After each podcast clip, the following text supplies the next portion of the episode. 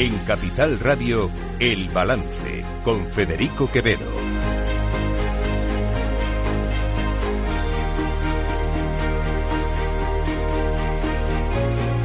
Señoras y señores, buenas noches, bienvenidos este martes 6 de febrero de 2024, son las 8, una hora menos en las Islas Canarias, escuchan la sintonía de Capital Radio. Les invito a que nos acompañen desde ahora hasta las 10 de la noche aquí en el balance. Les contaremos la actualidad de esta jornada. Una jornada en la que la atención estaba en esa reunión que esta mañana tenía la Junta de Fiscales del Tribunal Supremo, que por una mayoría bastante aplastante, 9 frente a 3, pues eh, han hecho caso del primer informe que hizo el fiscal Redondo sobre, eh, sobre Puigdemont, sobre el terrorismo en, el, de Tsunami Democratic y de los CDR, y han acordado que en efecto hay indicios suficientes para investigar tanto a Tsunami Democratic como a los CDR, como a los CDR, CDR perdón, que no me salía, como al propio Puigdemont por presuntos, son presuntos evidentemente, delitos de terrorismo.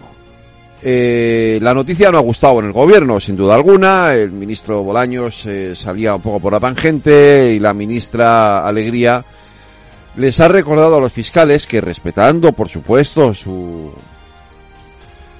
su opinión, eh, la decisión última sobre lo que va a recomendar o va a decir la fiscalía en torno a la investigación que está llevando a cabo la justicia, la última palabra, por decirlo de alguna forma, la tiene el fiscal general del Estado, que como ustedes saben, porque ya lo dijo un día, hace tiempo, el presidente Sánchez, depende del gobierno.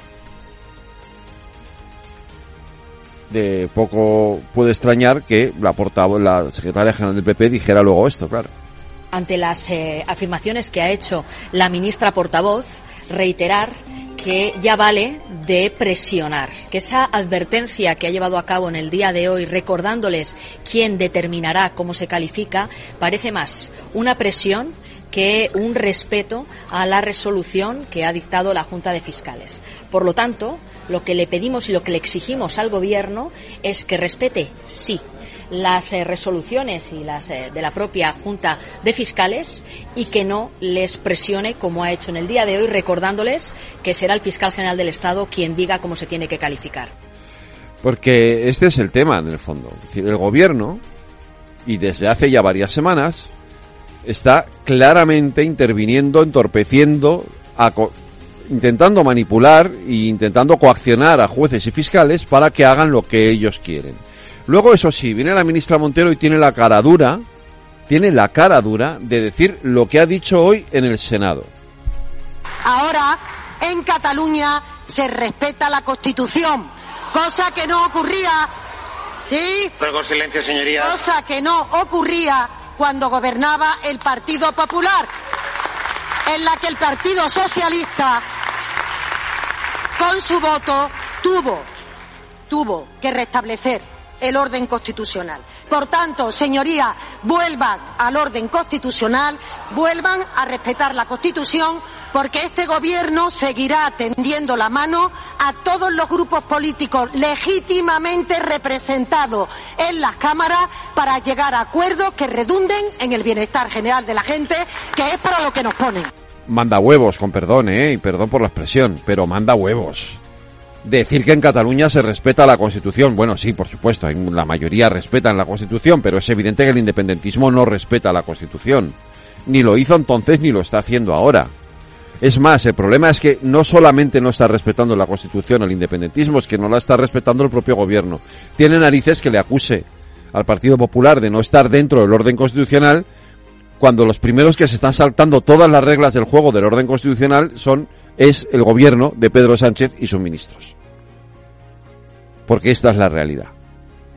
En fin, eh, no quiero seguir con este asunto porque la verdad es que este de vu ya empieza a cansar un poquito. Em, yo no voy a entrar en el debate de si la canción de Eurovisión es mejor o peor o no. Me da igual, quiero decir, cada uno tendrá su opinión sobre lo que sobre la sobre la canción, pero cuando el presidente del gobierno entra en el debate, entra en el juego y dice lo que dijo ayer, que no lo voy a volver a repetir, y mete a la fachosfera y el cara al sol y todas estas cosas por en medio, hay que recordar hay que recordar lo que decía el Partido Socialista hace un año cuando la canción era otra, pero con la misma intencionalidad que la de este año, y entonces el PSOE decía una cosa y como suele viene siendo habitual ya en este partido, hoy dice otra.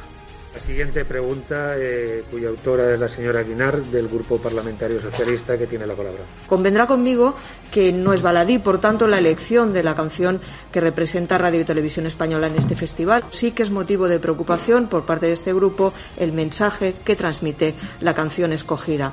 La normalización de la mercantilización del cuerpo de las mujeres no parece el mejor de los mensajes para representar a una televisión pública sobre la que, como ya hemos indicado en repetidas ocasiones, pesa la obligación legal, pero también ética, de ser ejemplo en el camino hacia la plena igualdad real. El sugardadismo al que remite la letra de la canción elegida es una forma de prostitución.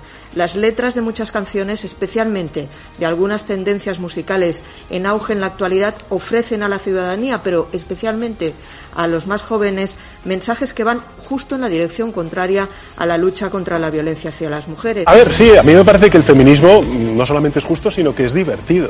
Por tanto, pues eh, este tipo de, de provocaciones además tienen que venir necesariamente de la cultura.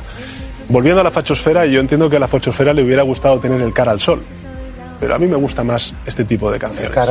Y al final está hablando de cosas que yo creo que compartimos una amplia mayoría de mujeres y de hombres.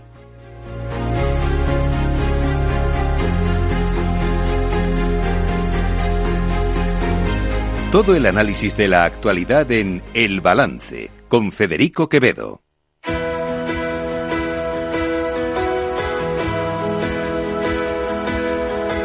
Las noticias de El Balance con Federico Quevedo, Aida Esquirej y Lorena Ruiz. Aida Esquirej, buenas noches. Buenas noches. Lorena Ruiz, buenas noches. Eh, Aida, el Consejo de Ministros ha aprobado hoy la subida al salario mínimo interprofesional.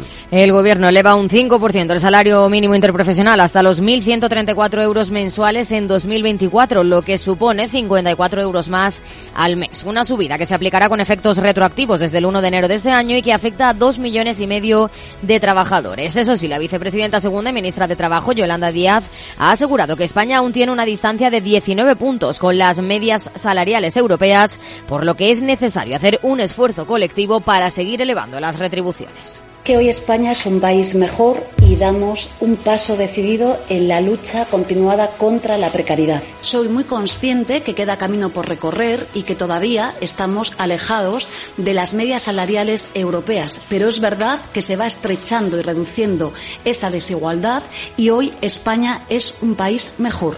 Percibir 398 euros al mes más en las economías domésticas es un paso de gigante en un país, insisto, de rentas salariales moderadas. Como consecuencia de esta subida, el Gobierno aprueba además elevar el mínimo exento del IRPF hasta esa cantidad, 15.876 euros, para que sus perceptores no paguen el impuesto de la renta. Además, con la intención de evitar el error de salto, Hacienda incrementará las reducciones de las retenciones para rentas de hasta 22.000 euros brutos. María Jesús Montero, ministra de Hacienda y vicepresidenta primera.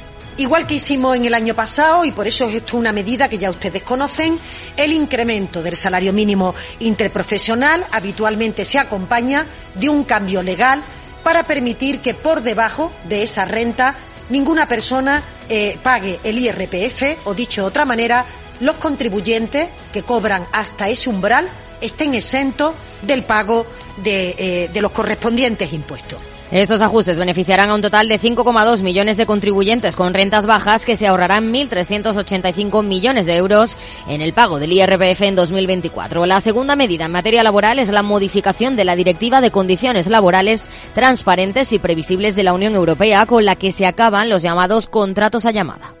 Con la aprobación de esta norma se acabaron los contratos a llamada en, España y, por supuesto, los contratos a cero horas y, por supuesto, los trabajadores y trabajadoras, hablo en femenino otra vez, que tenían que estar disponibles permanentemente a disposición del empresario para ser llamadas en cualquier momento. Exige la obligatoriedad perdón, de eh, mm, recoger por escrito no solo las condiciones estrictas y gruesas de la relación laboral, sino todos y cada uno de los hitos importantes de la misma. Sustancialmente, lo que tiene que ver con la jornada, los horarios, los registros de la misma y, por supuesto, la afectación salarial.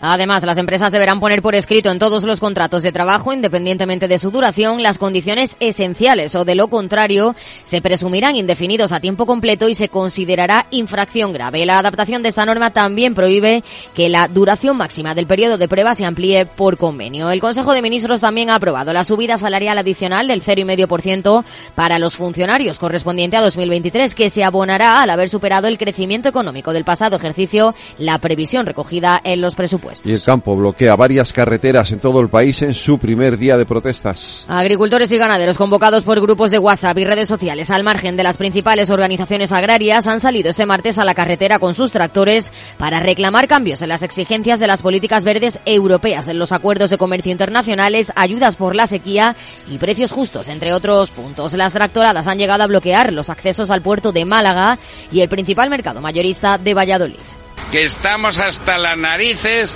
de burocracia. Estamos vendiendo los cereales no a precio de risa. Lo traen del extranjero gratis. No podemos aguantar ya más en la situación en que estamos. Estamos eh, ante un abandono. Estamos eh, produciendo a pérdidas. La situación del campo es catastrófica. Nada más, no hay que dar más explicaciones y los políticos que tenemos nada más que piensan en Puigdemont, en amnistías y tal. Vosotros, los ciudadanos, de aquí a unos días os vais a acordar mucho de nosotros, porque vais a pasar hambre. De momento, el Gobierno aprueba una ayuda extraordinaria de 269 millones de euros para los agricultores autónomos y mantiene su apoyo a las movilizaciones. Reacción también desde Bruselas, que cede y retira el plan de reducir un 50% los pesticidas. Así lo ha anunciado la presidenta de la Comisión Europea, Ursula von der Leyen, que cree que se ha convertido en un símbolo de polarización. La Comisión propuso sur una regulación sobre el uso sostenible de pesticidas con el objetivo de reducir los riesgos de los productos fisosanitarios químicos, pero la propuesta sur se ha convertido en un símbolo de polarización. Ha sido rechazada por el Parlamento Europeo. En el Consejo tampoco hay avances, así que tenemos que hacer algo. Por eso propondré al Colegio de Comisarios que retire esta propuesta.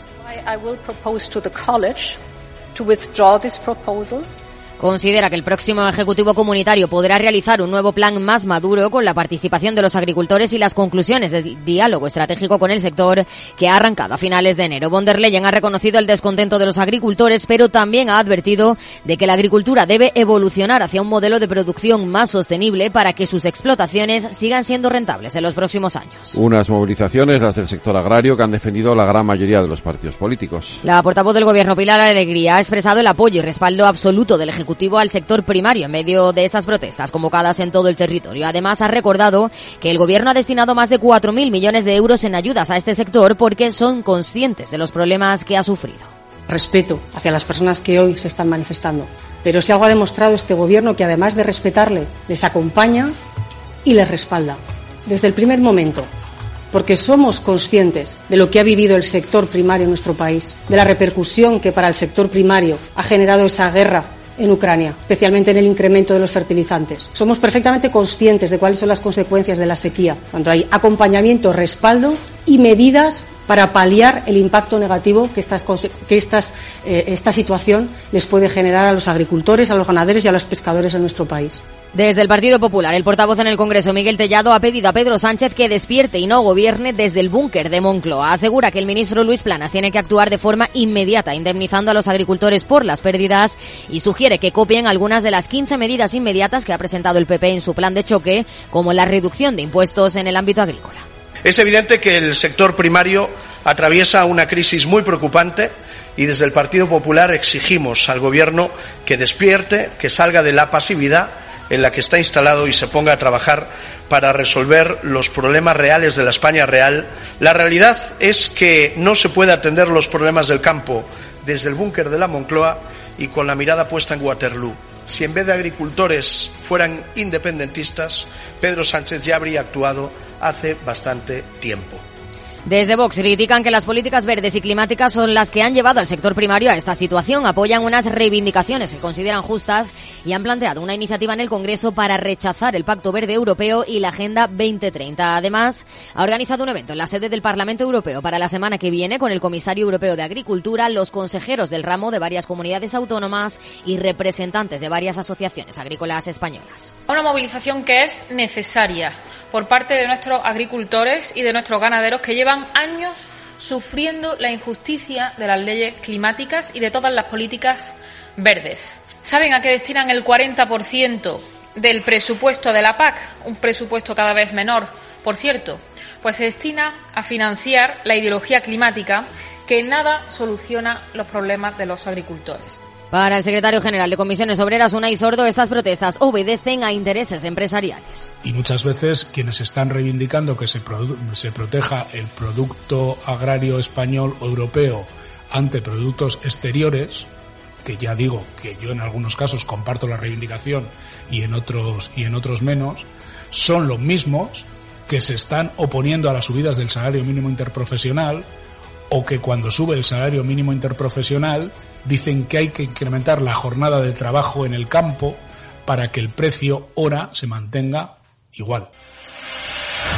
Los fiscales del Tribunal Supremo avalan al juez García Castellón y ven indicios de terrorismo en las acciones de Puigdemont, Lorena Ruiz. La Junta de Fiscales de lo Penal del Tribunal Supremo considera que hay indicios para investigar al expresidente catalán por un delito de terrorismo por su implicación en los disturbios de tsunami. De esta forma, los fiscales dan la razón al magistrado García Castellón y rechazan el informe del fiscal del caso que descartaba que los hechos investigados fueran constitutivos de delitos de terrorismo. Esta conclusión ha salido de la mayoría. 11 de los 15 fiscales fiscales consideran que existen indicios suficientes para proceder contra Puigdemont y contra el diputado del Parlamento Rubén Wagensberg. Además, 12 de los fiscales consideran que puede haber delitos de terrorismo. No obstante, este criterio no es vinculante, ya que los dos jefes de la sección primera tienen posiciones enfrentadas y será la teniente fiscal del Supremo quien fije la posición en un último informe. La portavoz del Gobierno, Pilar Alegría, ha declarado que respeta la decisión de los fiscales, pero ha querido puntualizar que aún se tiene que adoptar la decisión definitiva. Como es lógico y normal, se ha producido un debate jurídico en la Junta de Fiscales. Por supuesto, vaya también por delante todo el respeto del Gobierno a la Junta de Fiscales y al funcionamiento normal del Ministerio Fiscal y, evidentemente, también, de acuerdo con los estatutos orgánicos del propio Ministerio Fiscal, la decisión definitiva, como saben, habrá de adoptarse por los órganos que establezca esta normativa y, claramente, nuestro respeto a los criterios jurídicos que hoy se han expuesto en esta Junta de, de Fiscales, al igual que respetaremos la decisión decisión final que adopte el Ministerio Fiscal y, por supuesto, los tribunales. En el Partido Popular, su secretaria general, Cuca Gamarra, ha exigido al Ejecutivo que respete la decisión de los fiscales del Supremo y que deje de presionarles. Además, ha cargado contra Alegría porque dice advertir a los fiscales de que el órgano no tiene la última palabra ya vale de presionar, que esa advertencia que ha llevado a cabo en el día de hoy recordándoles quién determinará cómo se califica, parece más una presión que un respeto a la resolución que ha dictado la Junta de Fiscales. Por lo tanto, lo que le pedimos y lo que le exigimos al Gobierno es que respete, sí, las eh, resoluciones y las eh, de la propia Junta de Fiscales y que no les presione como ha hecho en el día de hoy recordándoles que será el fiscal general del Estado quien diga cómo se tiene que calificar. Y mientras tanto, el Congreso ha dado de plazo hasta el 21 de febrero para que la Comisión de Justicia apruebe la ley de amnistía. Es la decisión que ha tomado la mesa del Congreso. La Comisión de Justicia tendrá hasta el 21 de febrero para aprobar un nuevo dictamen sobre la ley de amnistía. Ha salido adelante sin los votos del Partido Popular. Además, la mesa también ha desoído la tesis de PP y Vox que sostenían que la proposición de ley debería haber decaído una vez fue rechazada en la votación del Congreso. Y las negociaciones mientras continúan. En Junts, su presidenta Laura Borràs no ha querido valorar una posible modificación de la ley de enjuiciamiento criminal, aunque ha incidido en que el redactado actual de la ley de amnistía no es suficientemente robusto. Por su parte, el ministro del Interior, Fernando Grande Marlasca, ha respaldado la reforma del ECRIM para cortar la instrucción de los jueces porque asegura no se puede mantener permanentemente el estatus de imputado o de investigado. Y en los mercados, Aida Esquire. El IBEX 35 cierra con ganancias del 0,62% y consigue superar los 10.000 puntos este martes. El mejor valor del selectivo español ha sido Unicaja, que ha animado a sus compañeros del sector. Acerinox ha seguido las subidas de ayer tras comunicar la compra de la estadounidense Haynes y Grifols también ha subido un 1,64% tras el anuncio hecho al cierre del lunes del nombramiento de un nuevo CEO, Nacho Avia. En el lado negativo del IBEX, los peores han sido Solaria y Acción Energía tras dos recortes de Goldman Sachs. Al primero lo ha bajado a neutral desde compra y al segundo a vender desde neutral. Iberdrola también ha caído con ganas.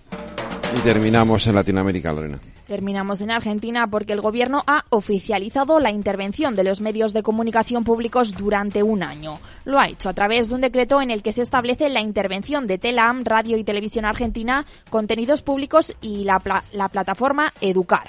Una intervención por el plazo de un año que podría ser prorrogada por la jefatura del gabinete.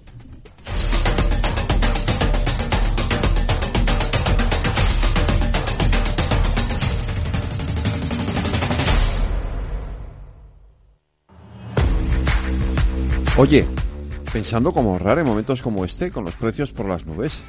Y todavía no conoces XTB, una nueva forma de invertir pensada para todos. Desde solo 5 euros y cero comisiones hasta 100.000 euros al mes para invertir en acciones y ETFs. Con XTB tu dinero está depositado en bancos españoles y tu broker es uno de los más respetados del mundo, regulado por la CNMV y los principales organismos internacionales. Y con oficina propia en Madrid desde el año 2008. Entra en xtb.com. Recuerda, xtb.com. A partir de 100.000 euros al mes, la comisión es del 0,2%, mínimo 10 euros. Invertir implica riesgos.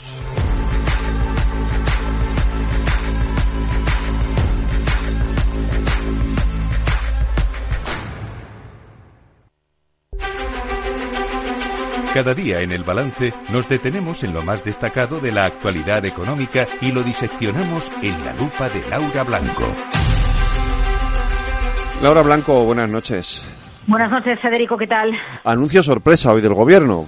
A, ver, no era sorpresa lo de que dejaran fuera de, la obligación de tributar en el, en el IRPF el, bruto del salario mínimo interprofesional, que eh, obviamente al subir el salario mínimo sube también el, el, bruto total del año, pero el anuncio sorpresa ha sido esa rebaja a las rentas inferiores a los 22.000 euros brutos al año que ha anunciado María Jesús Montero. Es un 43% más o menos, si no me equivoco, lo que va a suponer, ¿no?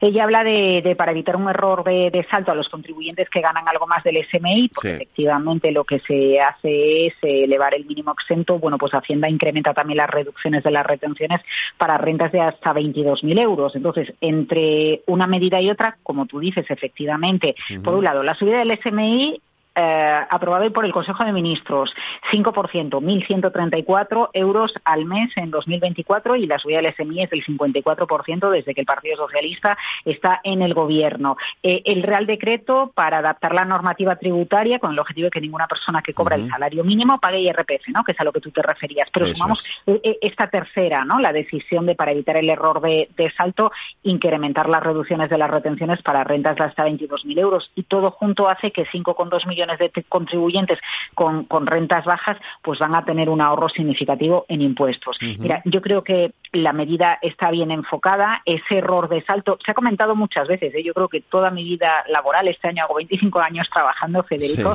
y toda mi vida laboral siempre se ha comentado el, problema que tienes cuando, bueno, pues cuando saltas, ¿no? Eh, si saltas detrás no porque has tenido una subida de salario y lo que eso te supone, bueno, pues imagínate en las rentas más bajas, ¿no? Que, que ahí, que ahí la cuestión es más grave. Eh, yo aplaudo la subida del salario mínimo interprofesional, aunque en esta ocasión no se ha hecho con el eh, apoyo de los empresarios que querían una subida inferior y ligar eh, también los contratos públicos, ¿no? las subcontratas públicas. Em, pero bueno, la subida del SMI es importante y esta rebaja fiscal es muy importante. Bien, vale. Punto y aparte. Ahora nos vamos a otro capítulo. Em, Veo dos pegas, pero no dos pegas a las medidas que se han adoptado, que las aplaudo. Veo dos pegas a la situación en la que estamos en España. La primera, no podemos seguir toda la legislatura enfrascados en que la gran medida es la subida del salario mínimo interprofesional. Bien, no, no podemos anclarnos ahí, porque ya sabemos que el Partido Socialista ha, apostado por eso, eh, sabemos que era necesario, que en este país en muchas ciudades vivir con el salario mínimo es incluso imposible para que una persona eh, eh, se, se pueda independizar. Y segundo, aunque el salario más frecuente en España ronda los 18.500 euros aproximadamente, bueno, por ahí andamos, ¿no? El, el, más frecuente, el más habitual y que se va a ver beneficiado, por lo tanto, de esta rebaja eh, de impuestos, ¿no? Eh, que, que, estamos citando y que hoy nos ha cogido un poquito eh, más por sorpresa. No confundamos, Federico, salario más habitual, que podríamos decir, bueno, pues es algo así como si dijéramos un salario medio, ¿no? De buena parte de la gente que tenemos en España, con pertenecer a la clase media. Porque es aquí donde llega el problema. A un lado, los que tienen rentas muy bajas. A otro lado, eh, los consejeros, los banqueros, las entidades financieras que por la subida de tipos de interés eh, están ganando mucho dinero. Pero en medio, Federico, en medio que hay, en medio hay una clase media que paga impuestos y que efectivamente ha tenido pues bonificaciones al transporte, que ha tenido rebajas de IVA en productos muy concretos, ¿no? Eh, pero ¿Qué más? No podemos apostar a que nuestro país sea una potencia económica, ya que hemos saldado también el bache que ha tenido Europa en el año 2023, jugando siempre la partida a las rentas más bajas o a ir en contra de los consejeros o las empresas que están ganando más. Tenemos que hacer una apuesta de país por la clase media, que es la que no se ve beneficiada, por ejemplo, por esta medida que tú decías, sorpresa, de rebaja de IRPF. Efectivamente, porque lo que debería preocupar es que hay, haya 5,2 millones de españoles que cobran por debajo de los 22.000 euros. Eso debería preocupar. Y lo que debería claro, preocupar... Efectivamente, España no es un país de clase media. A la vista de estas cifras, a la vista de estos 5,2 millones de contribuyentes que se van a ver beneficiados,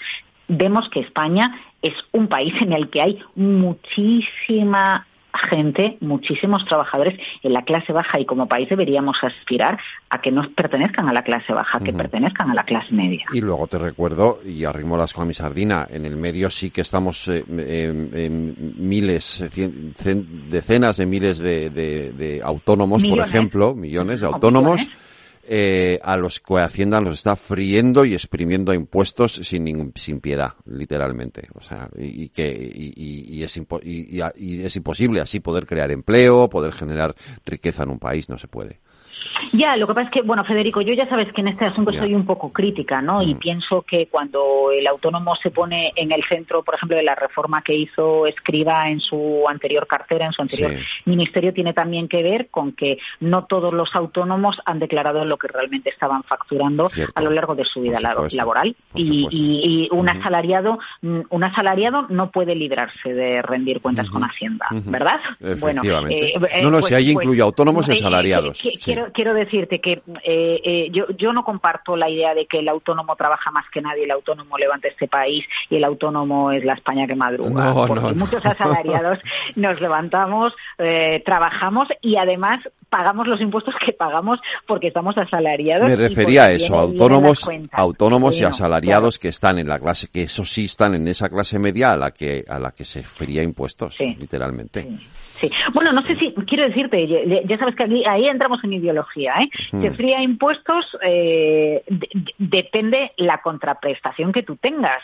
Si eh, tus hijos van a un instituto público, a la universidad pública, usas la sanidad eh, pública, ¿no? Los hospitales públicos, eh, utilizas los servicios de transporte que, que, tienen subvención, ¿no? Como los autobuses o, o Renfe, bueno, incluso las bonificaciones que nos llegan a través de del uso de los carburantes eh, tradicionales. O, por ejemplo, eh, recurrimos en nuestra comunidad de vecinos o en nuestra empresa a los fondos Next Generation, ¿no? que al final es dinero público. Una parte es nuestra, otra parte de los alemanes, de los franceses y de las emisiones eh, que hace Europa. En función de lo que utilices, ¿no? y esa es la clave, ves que merece la pena pagar impuestos o no pagar impuestos. Claro, yo puedo entender que alguien que paga un colegio privado en una universidad privada diga pago impuestos para nada. Efectivamente, hay mucha gente que eso no lo puede hacer y en eso consiste la redistribución de la riqueza, ¿no? Dar unos servicios públicos que digan, bueno, pues yo pago impuestos, eh, pero tengo las contraprestaciones adecuadas. Mm. El problema es que las encuestas que se han hecho muchas veces en este país dan a entender que muchos ciudadanos, como entiendo que te pasa a ti, consideran que lo que se pagan impuestos no se devuelve de una manera proporcional en, en los servicios públicos que presta, bueno, pues el ayuntamiento, la comunidad autónoma. Obviamente, sabes que yo no me estoy refiriendo a los que llevan a sus hijos a los colegios privados o a las universidades privadas y se compran un Mercedes. de esos no, de, de, esos no estoy hablando precisamente. Laura Blanco, mañana más lupa aquí en el balance. seguir, no, esto ya sabes tú que tenemos que hablarlo un día, pero un jueves. Tienes que venir para hablar de estas cosas, ya, ya lo, lo sabes. Ya lo sé, Federico. Buenas noches. Aquí te espero, buenas noites.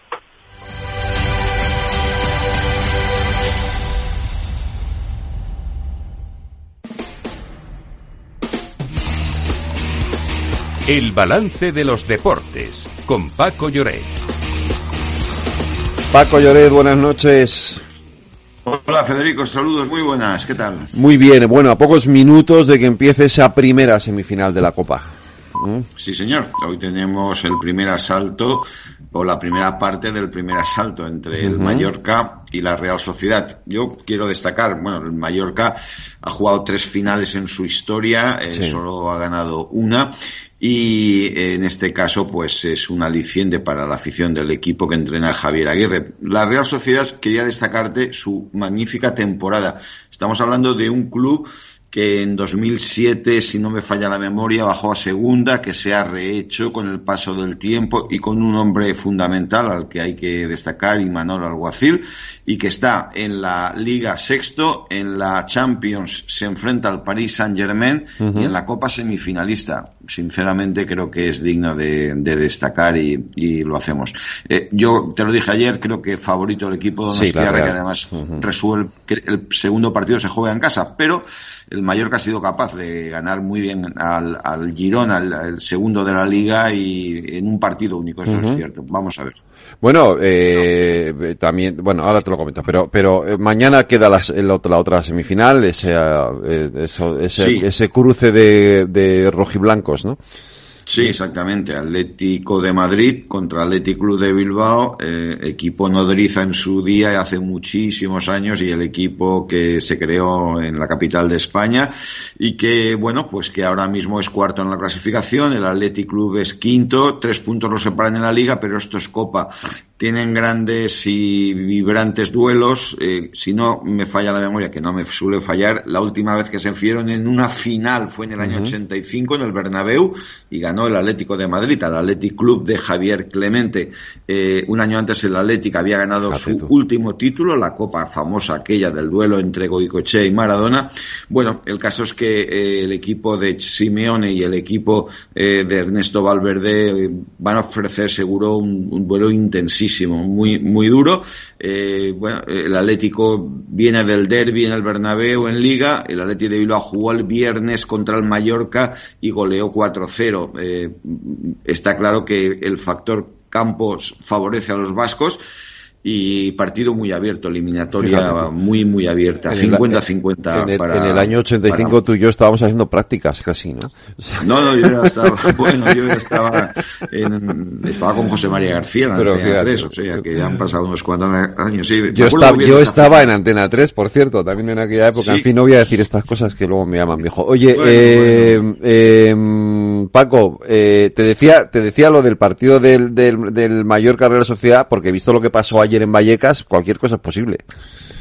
Bueno, yo creo que lo que pasó ayer en Vallecas será difícil que se repita, entre otras cosas porque la distancia que hay en Vallecas entre el público y los jugadores es mínima y lo que y en Mallorca en Palma es mucho más eh, lo que pasó ayer fue pues una, un incidente eh, pues yo creo que desagradable bochornoso y que ha provocado además la actuación de la Liga de Fútbol Profesional y de, eh, va a presentar una denuncia a la Fiscalía de Menores porque lo que hizo eh, bueno pues uno de los tres jóvenes que estaban juntos viendo el partido en primera fila cuando se acercó eh, Lucas Ocampos el jugador argentino del Sevilla a sacar desde la banda pues es inadmisible es una falta de educación y de respeto y el mismo jugador lo comentó nada más acabar el, el partido. ¿Pero qué fue lo que hizo? Que es que yo no lo he visto. Bueno, pues le metió un dedo en el culo. tan, sencillo como eso. Eh, entonces el jugador se, se, revolvió, se fue cara, cara al espectador, te acudió el árbitro Eh, y bueno, yo sinceramente te digo, es decir, hubo demasiada tibieza porque ese espectador no podía seguir estando pues donde no, estaba. la verdad, la verdad es que había que haberle echado del campo. Había que haberlo echado simplemente eso y tomarle la afiliación y evidentemente eh, entiendo que es menor de edad, pues eh, lógicamente ponerlo en conocimiento de, de sus padres eh, y por supuesto esto va a traer va a traer cola. Por cierto, Lorena, que tenemos a un colega, eh, bueno, más que colega, amigo y desde luego todo un maestro de la radio, eh, dispuesto a, sustituir a Rubiales al frente de la, de la Federación Española de Fútbol, ¿no? Sí, Carlos Herrera ha anunciado esta mañana en su programa que formalizará su candidatura a la presidencia de la Federación Española de Fútbol y ha asegurado que tiene un buen proyecto para el fútbol español. Según las fechas trazadas, el 15 de marzo se iniciará el proceso, el 26 de abril se elegirán a los miembros de la Asamblea y el 24 de mayo será el día de la elección del presidente y también de la comisión delegada. No obstante, y a pesar de este anuncio, Todavía no hay candidatos oficiales, pero además de Carlos Herrera suena el presidente interino Pedro Rocha, el presidente de la Federación de la Comunidad Valenciana Salvador Gomar y la política Eva Parera. Pues eh, Paco, ¿qué opinamos de esto? Eh, yo no veo a Carlos Herrera en esto, si, si te soy sincero. Me parece, no una boutada que, que, que, se dice, ¿no? Pero vamos, no, no, sé, yo creo que un hombre que en efecto, como tú has dicho, pues es un referente del mundo de la comunicación, eh, no lo veo presidiendo, sinceramente, me parece un tanto inapropiado. Eh, de los otros tres que, que, comentaba Lorena, conozco lógicamente a, a Salvador Gomar, claro. es el actual uh -huh. presidente de la Federación de Fútbol de la Comunidad Valenciana, conocí a su padre que fue gerente del Valencia hace muchos años, y bueno, es un hombre de fútbol, Pedro Rocha es la continuidad de la provisionalidad tras la salida de Rubiales y a la otra persona no, no la conozco. Eh, lo que sí que es, es, cierto es que es importante saber que antes de que llegue la Eurocopa y los Juegos Olímpicos, el fútbol español tendrá un presidente que creo que es muy necesario, uh -huh. viendo todo, todo lo que está pasando en los últimos tiempos. Pues Paco Lloré, Lorena Ruiz, muchas gracias a los dos. Mañana más deportes aquí en el balance. Un abrazo, cuidaros. Igualmente, hasta mañana.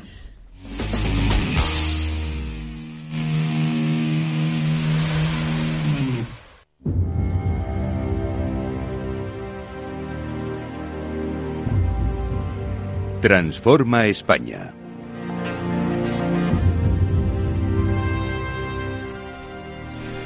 Pues a las ocho y media, nueve menos veinticinco de la noche, Reyes Escolano toca nuestro este martes de Mujeres que Transforman España y tengo una mesa de lujo, ¿no? Esta mesa eh. es, que vamos a tardar un poquito en presentarlas porque merece la pena, la verdad. Buenas noches a todos nuestros oyentes. Todas, formas, todas forman parte de International Women's Forum, uh -huh. como sabes, que es esa organización que conecta mujeres líderes de todos los sectores para apoyarse mutuamente. Eh, y está, son 7.500 mujeres en 33 países. Nada menos. Y nos viene Regina Llopis, que es doctora en matemáticas por Berkeley, padre en IS, emprendedora, business angel, eh, de todo, presidenta de AIA, que hace soluciones de software basadas en algoritmos uh -huh. complicados, eh, con física y matemática y de todo, inteligencia artificial, y presidenta de honor de Women Angels for STEAM, que apoya startups tecnológicas para mujeres, y es miembro del Comité de Desarrollo de Física de la Universidad de Oxford. Raquel Serradilla, que es ingeniera informática por la Universidad Politécnica de Madrid, licenciada en ADE en la Universidad de Lincolnshire and Humberside, aunque por casualidad, mm, aunque fue por casualidad, le gusta tanto la tecnología que lleva más de 30 uh -huh. años dedicada a ella y en empresas eh, tecnológicas. Y su último proyecto ejecutivo lo desarrolló en Palantir Technologies, empresa americana que ha ayudado a hacer todo, a desarrollar todo su, su, a proyectar todo lo que las operaciones que quería lanzar en uh -huh. España y Portugal. Y actualmente es consejera independiente en Conecta y en Norauto y Midas y temas de coches. Y Raquel es más escritora, profesora y mentora y de todo. Y Chusa González Espejo, María Jesús, pero aquí Chusa, eh, abogada apasionada del derecho, experta en inteligencia artificial, innovación legal y legal tech. Es introductora del Legal Design Thinking en España. Y actualmente se dedica a impulsar una, un proyecto muy interesante que se llama Maturalmente que es información para envejecer sabiamente. Y aquí nos contará algo de esto. Es escritora, conferenciante, formadora, está a punto de publicar algo interesante que nos, a lo mejor nos cuenta, a lo mejor no, porque a lo mejor es secreto. y es, eh, bueno, Top Women, Top 100 Mujeres Líderes, eh, Inspirar, eh, Inspira Low por Iberian Lawyer, en fin, de todo. Y Pilar Jurado, que también es otra top mujer líder, eh, pues es una de las figuras más singulares de la música clásica europea. Esto sí que la conocerán muchos oyentes seguro. Compositora, cantante y directora de orquesta. Ha sido la primera mujer, que eso me parece muy interesante, compositora en la historia, que ha estrenado una ópera en el Teatro Real, que se llama La página en blanco, siendo además la autora del libreto e interpretando uno de los papeles protagonistas con una repercusión sin precedentes. Ha actuado con las más grandes orquestas y directores del mundo y como compositora tiene más de 150 obras estrenadas. Como está multidisciplinar, es un referente de los derechos de los autores y los artistas y ha sido presidenta de la SGAE, o sea que también tiene ahí otro toque muy diferente y forma parte de la Comisión Permanente del Consejo eh, de Administración de AIE, que es la Sociedad de Artistas y Intérpretes, ¿no? Eh, eh, no, artistas, intérpretes y ejecutantes. Ejecutantes, sí. Son artistas que pueden ser o intérpretes o ejecutantes. Exacto. Y es miembro de la Junta Directiva de la Academia de las Artes Escénicas de España y preside la Academia Europea de Arte Vocal. Y de premios ni hablamos, y porque ¿para qué? Porque te extendería demasiado y Forbes la tiene entre las 20 mujeres españolas más influyentes. O sea que tenemos un elenco que vamos. Pues, eh, a ver, eh, ¿Cómo organizamos esto? Espera un momento, porque lo que vamos a hablar es de inteligencia. Ah, bueno, claro, sí, vamos a hablar de inteligencia artificial y lo vamos a eh, exponer, vamos a hablar en los diferentes sectores. Exacto, cómo en los que estáis cada uno de vosotras. Eso no significa, aunque yo os iré preguntando a cada una de vosotras, no significa que no podáis intervenir. Es decir, es un no, es, no es una entrevista a cada una, sino es un diálogo, ¿vale? Eh, lo que pasa es que obviamente lo voy a ir eh, focalizando en cada una de vosotras para hacerlo un poquito más ordenado. Pero podéis hablar, podéis intervenir y podéis decir lo que queráis en, en, cualquier momento. Empiezo por ti, Regina, Perfecto. porque además como matemática quizás la, de, supongo que, que, mm, yo como esto de los algoritmos es algo que para mí es como chino mandarín eh, supongo que eres la que más no me nos puedes y puedes ilustrar a los oyentes sobre lo que hay detrás del chat GPT la inteligencia artificial y esta y esta aplicación, esta forma de, nueva de, aplicación que, en fin, que, todos estamos cayendo en ella y nos y sin duda nos va a cambiar la vida. ¿Cuáles son los costes ocultos que tiene esto?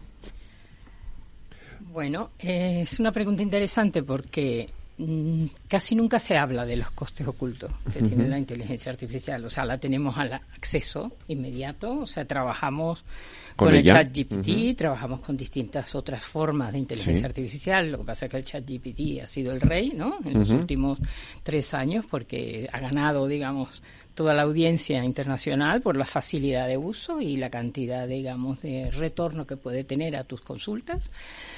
Pero detrás hay un coste de energía enorme, que nunca se habla de él. ¿eh?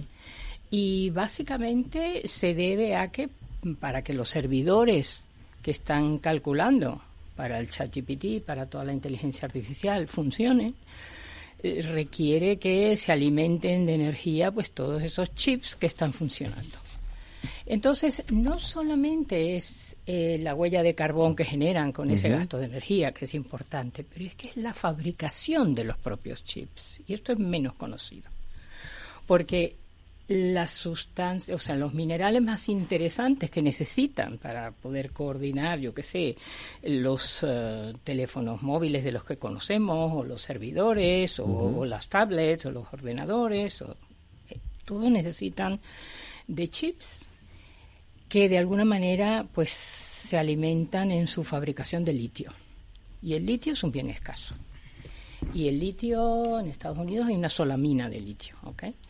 Eh, pero está en ciertos lugares en, el universo, especialmente en la Tierra, claro, además de tierras raras que se tienen que combinar con el litio para que las baterías tengan mayor vida. O sea que todo el proceso, digamos, de soporte en los chips y en las baterías es central, pues todo esta, este gasto que no se conoce y que tiene un coste enorme, coste en su extracción, países donde, bueno, se utiliza, pues, este, costes que, que no se reflejan, ¿ok? Y también en, en su eh, monopolización, porque por ejemplo casi todos los teléfonos de hoy en día y los chips que se fabrican hoy en día afortunadamente dependen de una empresa holandesa. ¿De una empresa? Holandesa. Sí. Porque necesitan, eh, digamos, unos, una litografía, un trabajo específico que se hace que solo, solo lo hacen ellos. Entonces, esas máquinas que ellos construyen las venden a Estados Unidos, a Japón, a China, etc. Pero todos lo necesitan. Pero luego ya te, ya te comentaré más cosas. Vale. No, quiero, entonces, eh, no quiero estar aquí monopolizando. quiero, quiero hablar siglos. Quiero entender entonces que, que en todo este proceso lo que sí que hay es una es un impacto un impacto climático o medioambiental absolutamente espectacular y no se habla de él y no se habla de esto, ¿no? Hablamos de hablamos de hablamos de, de los combustibles fósiles todo esto, pero aquí está habiendo un impacto sobre el medio ambiente importante y no estamos teniéndolo en cuenta. ¿Qué países son los que más digamos contaminan o los que más eh, China? Entiendo que uno sin duda. Bueno, sí, yo yo me imagino que entre el gasto mayor, digamos, en el uso de inteligencia artificial, entre las grandes potencias hoy en día, que son Estados Unidos y China, pues son de los que más se utilizan, pero también Japón, también Taiwán es el único fabricante de eh, los chips. Que todos estos otros diseñan, o sea que eh, está en las manos de la economía en muy pocos países. Está en manos de Taiwán, que es quien fabrica los chips que necesitan, pero el, el, kernel de esos chips está en Holanda, que es quien diseña esas litografías especializadas. Y luego, claro, están los chinos y los americanos y los japoneses, que son los que preparan, digamos, una serie de temas para las pruebas finales y que eventualmente pase a, las, a nuestros dispositivos electrónicos. Esto querías, sí. yo quería decir que hay un coste también. Acercaros al micrófono, eso sí. Sí. Quería decir que hay un coste también muy interesante del que es importante hablar, que es el capital humano que hay detrás de la generación de esas soluciones, porque al tratarse de tecnología basada en el refuerzo, ¿no? En el reinforced learning, la máquina aprende, pero aprende porque le enseñan humanos, ¿no? Y estas grandes multinacionales no siempre son muy transparentes respecto a dónde están se llaman click workers, son trabajadores que cobran salarios muy bajos, y que muchas veces en el caso de ChatGPT lo que yo leí es que eh, me parece que es Nigeria o Kenia o no me acuerdo, es un país africano donde han estado eh, trabajando ChatGPT y de hecho decían que ChatGPT era un poco de izquierdas. Y una de las razones cuando le preguntabas era porque pensaban que era por los trabajadores que habían educado a la máquina, ¿no? Pero vi un reportaje espectacular en, en portada en televisión española, si a alguien le interesa que lo busque porque lo encontrarán hablando de todo este tema y la verdad es que sí que era bastante patético ver el tipo de personas que están haciendo estos trabajos en lugares remotos, en condiciones realmente pues muy básicas, ¿no? Y también hay ese coste de, de trabajo de persona mal remunerada, ¿no? Y quizá sin suficiente eh, protección de sus derechos laborales. Regina, me hablabas de, de Taiwán, China, Holanda. Es decir, ¿qué papel están jugando todos estos países en lo que podríamos llamar la geopolítica de la inteligencia artificial? Bueno, juegan ese papel de que desafortunadamente mm, estamos en manos de muy pocos países para la dependencia de todo este desarrollo de, chips y, de, y, de, capacidad, digamos, también de chips de memoria, no solamente de chips, sino de los de RAM, de, memoria también. Y todos estos están, claro, concentrados en, en estos países que, que básicamente son eh, Taiwán, ¿no? que realmente produce el 37% de, del poder de computación cada año, dos compañías coreanas que producen el 44% de, de los memory chips, o sea, los chips de memoria, y luego la compañía Advanced Semiconductors Material Lithography, gracias a Dios hay una en Europa, es la, compañía holandesa, que es la que construye el 100% de, de, de, su tecnología que se llama Extreme Ultraviolet Lithography. O sea que son máquinas de extrema relación ultravioleta en la manera como imprimen litografía en los chips. Y es única, entonces venden esas máquinas a millones en el mundo. Y bueno, eh, entre Estados Unidos, China, Japón y el resto del planeta se diseña. En Taiwán se construye. y se requiere la litografía holandesa. ¿Puede hablarse de una aplicación sectorial de la inteligencia artificial? Bueno, em, yo creo que la inteligencia artificial hoy en día tiene esos dos aspectos, ¿no? Sectorial y general, ¿no? El ChatGPT nos da una extraordinaria base generalista que aparentemente pues ayuda a cualquier problem solving que tengas directamente muy general, porque claro, tiene una base de datos con la que he aprendido enorme, en el sentido de, de todo lo que es son modelos muy grandes de machine learning que utiliza. También hay chat GPTs basados en small language models también, que también empiezan a tener su, su infiltración. Pero, pero desde el punto de vista de, la inteligencia ya más em, eh, menos general y más específica, pues siempre ha existido la, la digamos, la inteligencia artificial eh, que también es específica de industria. Nosotros tenemos los ejemplos claros en, el sector de salud, donde tenemos desarrollo de nuevas drogas, de tratamientos, de diagnósticos, de inclusive mm, mm, como diría yo, tratamientos personalizados, ¿ok? Finanzas, bueno, finanzas es la más conocida, todo el mundo sabe que, digamos, se, se detectan fraudes, se gestiona el riesgo y se le da dispositivos de, de, herramientas para tomar mejores decisiones en sus inversiones, entre otras, hay muchísimo. Y en manufactura e industria hay un montón. En global, para esa cosa específica, es la automatización de tareas, o sea, hay la optimización de la producción, en retail también, o sea, se personalizan recomendaciones. Eso es lo que más éxito ha tenido en Amazon en términos de libros y luego la extensión a todo lo demás. Y luego tenemos este todo lo que es el, área de transporte donde se desarrollan los coches que se conducen solos y, y, se optimiza también temas de tráfico y, y se predice también la demanda de manera de mejorar el tráfico y tantas otras cosas que no me extiendo porque son muchas. bueno, si tenemos tiempo. Eh, te, comentaba, te hablaba al principio de los algoritmos, que para los que somos analfabetos, y te lo pregunto a ti, se lo pregunto a Raquel, que sois las que entiendo que más estáis en, esto, porque yo para, para, los que somos analfabetos en esto, ¿cómo funciona un algoritmo? Yo esta tarde me, estaba, al final, yo estoy todo el día metido en, las redes y, estaba entrando en Twitter y de pronto me salían, en, la, bueno, X antes, ahora, antes Twitter, ahora X, de pronto me empezado a salir un vídeo tonto detrás de otro. Digo, pero aquí no, no hay una, un solamente un tweet normal, que todos son vídeos, con perdón, vídeos chorras de estos que, que, te salen y uno detrás de otro, uno detrás de otro, no hay solamente, no, no hay nada. Eh, y alguien lo he puesto, eh, os está pasando lo mismo que a mí, entonces ahora me ha dicho es el algoritmo. Digo, vale, pues que le den morcilla al algoritmo, porque no entiendo por qué el algoritmo me está haciendo esto ahora mismo aquí en la, en la ¿Qué es el algoritmo? Bueno, un algoritmo no es nada más que un procedimiento que hace un cálculo. Matemático. No es nada más que un procedimiento. El, algoritmo existe desde que comienza a existir el álgebra, a lo largo de la historia, pero ahora lo utilizamos como si fuese algo que, sobre todo para la gente joven que cree que acaba de nacer ahora y llevamos utilizándolo siempre. Siempre. siempre. Sí, es, es un procedimiento de cálculo y lo que pasa es que al principio, digamos, los algoritmos eran supervisados. O sea, significa que estaban supervisados por los humanos, o sea, eran conducidos, diseñados, formulados por humanos. Por ejemplo, el algoritmo para calcular, digamos, este, yo qué sé, eh, el área de un triángulo es viejísimo, ¿no?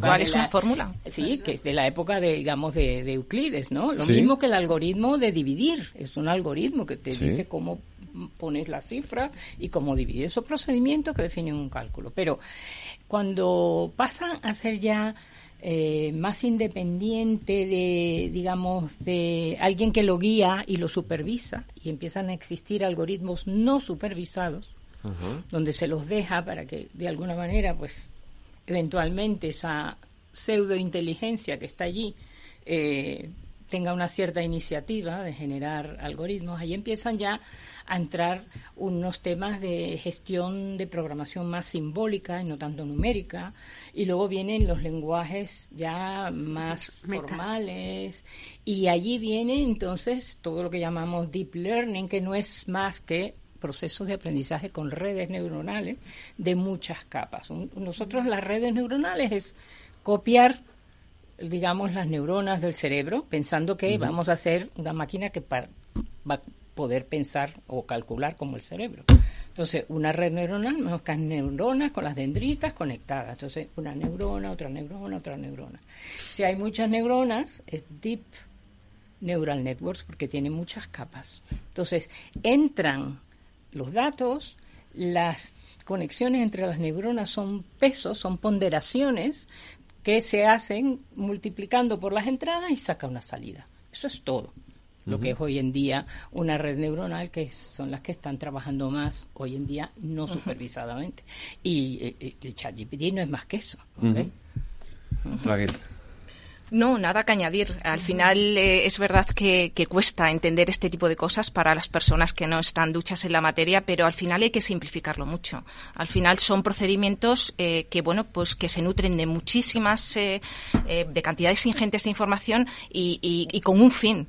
Pues en este caso que tú estabas comentando, el fin último es de alguna forma captar, captar atención, llamar la atención. en muchos casos, pues es predecir qué Mm, audiencia pues le gusta más eh, pues un tipo de, de, yo qué sé de, de, autor o un tipo de escritor etcétera etcétera no entonces yo creo que no hace falta pues eh, complicarse mucho la vida es simplemente pues estamos viviendo un contexto donde eh, tenemos muchísimos datos muchísimos datos y bueno pues se están haciendo muchísimas operaciones matemáticas buscando un fin concreto lo vemos en la política lo vemos eh, en, todas las facetas de la vida. Desde tu perspectiva, ¿las empresas están sabiendo incorporar todo esto a su, a su trabajo diario? Pues eh, yo te diría que, em, que realmente estamos un poquito, eh, un poquito, cuanto menos, eh, enfrascados en un círculo del cual no salimos, ¿no? Las empresas en general llevan muchísimo tiempo, y cuando hablo muchísimo tiempo te hablo de, de mucho tiempo, de años, buscando operacionalizar los datos. ¿Y, ¿Y qué es eso de operacionalizar los datos? Pues intentar ordenarlos, ¿eh? ordenarlos, transformar los datos en información ¿eh? que sea de utilidad para eh, pues para las personas de negocio que, los necesitan, ¿no? Y en en esa preparación es fundamental la calidad del dato. Es fundamental la seguridad es fundamental la gobernanza. Y el problema es que estamos hablando de inteligencia artificial y, y esto, eh, como alimentemos eh, a la, inteligencia artificial con datos que no son de calidad, los resultados ¿eh? no van a ser de, calidad, ¿no? Esto, los americanos tienen un término que es garbage in, garbage out. ¿Vale? Entonces, tenemos que tener mucho cuidado. Entonces, realmente el problema de las empresas es que están iterando mucho, muchísimo, eh, en esa fase que no es eh, no es nada fácil, no es nada fácil porque date cuenta que tú eh, eh, puedes tener muchísimos datos en una organización, pero el tener un dato no quiere decir que tengas información. ¿Vale? normalmente un dato lleva lo que nosotros llamamos una metadata, que lo que está haciendo es explicar ese dato. Y muchas veces esa metadata no existe. Entonces, por ciencia infusa, entonces necesitas muchas horas y desgraciadamente o afortunadamente, las empresas eh, han tenido y tienen un parque tecnológico muy, muy, muy importante. Pero un parque tecnológico que de alguna forma pues ha servido eh, en épocas pasadas. En una época como la actual, donde la velocidad está a la orden del día, eh, esos sistemas que son más bien, pues eso, mm, arcaicos, por decirlo de alguna forma, el problema que tienen es que no se hablan unos con otros, con lo cual consolidar la información es muy difícil. Y ahí es donde están las organizaciones, gastando muchísimo tiempo en llegar a esa operacionalización del dato y todavía no estamos, eh, no estamos obteniendo una calidad, no estamos garantizando la seguridad ni la gobernanza que necesitamos para tomar buenas decisiones. Voy a continuar contigo ahora, pero tenemos que hacer una pequeña pausa para la publicidad, volvemos enseguida, no se me vayan, que está esto apasionante.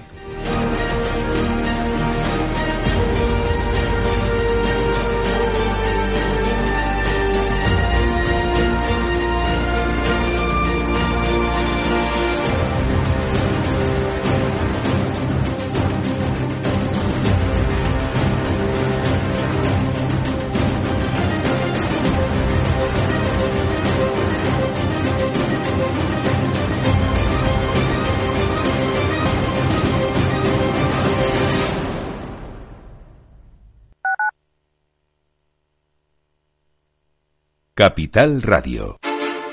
Industria, seguridad, tecnología, aeronáutica, innovación, empleo de calidad, defensa. Hablemos de Defensa y Seguridad, el primer programa de radio que da voz a la industria nacional de defensa. Los miércoles a partir de las tres y media de la tarde, hablemos de Defensa y Seguridad con Laura Blanco, de la mano de IDS. Escucha cada jueves, a partir de las 11 de la noche, en Líderes Globales, las entrevistas que Raúl Castro nos trae desde Florida. Personas inspiradoras de habla hispana que han destacado en sus actividades más allá de nuestras fronteras y que nos dejan sus enseñanzas y aprendizajes desde el punto de vista más personal. Líderes Globales, con Raúl Castro, en Capital Radio.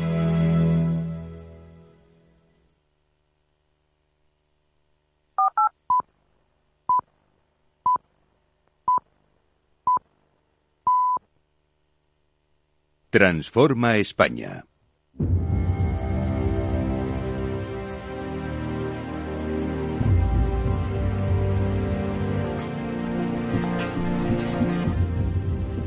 Las nueve de la noche, una hora menos en las Islas Canarias, en la sintonía de Capital Radio. Continuamos con este Mujeres que transforman España hablando de inteligencia artificial aplicada en los diferentes sectores y me había quedado contigo Raquel. Te quería preguntar, ¿cuáles son los cambios tecnológicos más relevantes que, crees tú que nos va a traer eh, a medida que la inteligencia artificial se va popularizando más?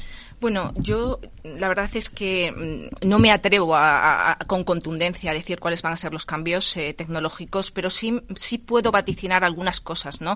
Quizás fruto de la experiencia eh, y un poco en línea con lo, con lo, que ha comentado Regina.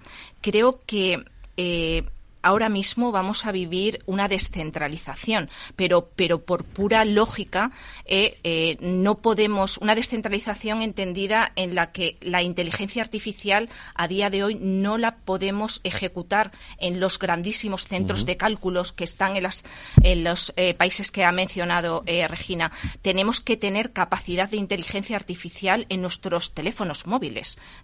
Entonces ahí vamos a vivir un contexto donde pues esto se están frotando las manos eh, pues muchos fabricantes de teléfonos móviles y los fabricantes de chip. ¿Por qué? Porque es que cada vez que queramos eh, de alguna forma eh, pues ejecutar un algoritmo no podemos permitir que esa información tenga que viajar a la nube entonces por puro por puro coste y por pura responsabilidad social entonces va a haber una distribución ¿eh? Los teléfonos móviles van a venir con muchas más capacidades para que la inteligencia... ¿Más todavía de esto? Sí, sí, sí. Pero si, si, de esto ya utilizamos solo un 17%. Sí, y el problema es que probablemente, probablemente en un año, año y medio, eh, esos móviles eh, no valgan, se reduzcan sustancialmente, porque todos vamos a querer tener super mega teléfonos móviles donde la inteligencia artificial pueda, pueda ejecutarse en el propio móvil. Y es una cosa muy importante porque cuanto menos trasiego de información haya entre lo que es nuestros dispositivos y los centros donde se producen los cálculos, ¿eh? menos riesgos. De, ataques y de seguridad. ¿eh? Cuanto más viaja un dato, más riesgos de seguridad. ¿eh? Ah, eso es uno, a mí de las cosas que más me preocupan. es importante. Entonces, yo veo que va a haber una distribución en términos de dónde se van a, producir los cálculos, en términos de computación, y van a venir dispositivos muchísimo más dotados, con más chips, una vez más, eh, los fabricantes de chips se están frotando las manos, y los centros de cálculo, pues obviamente se tienen que redimensionar eh, pues para todo lo que está por llegar al respecto de la IA. Ah, el tema de la seguridad a mí me preocupa especialmente porque entiendo que con la IA además el, eh, los riesgos eh, se han incrementado muchísimo. El otro por una cuestión que me pasó a mí hace poco además, pues no a mí, a un hijo mío, me lo decían en el, en el área de investigación que tiene la Guardia Civil eh, cómo se estaba incrementando de una manera exponencial y brutal en los casos de estafas, etcétera, etcétera, eh, a través de, los móviles, de internet, etcétera. Totalmente.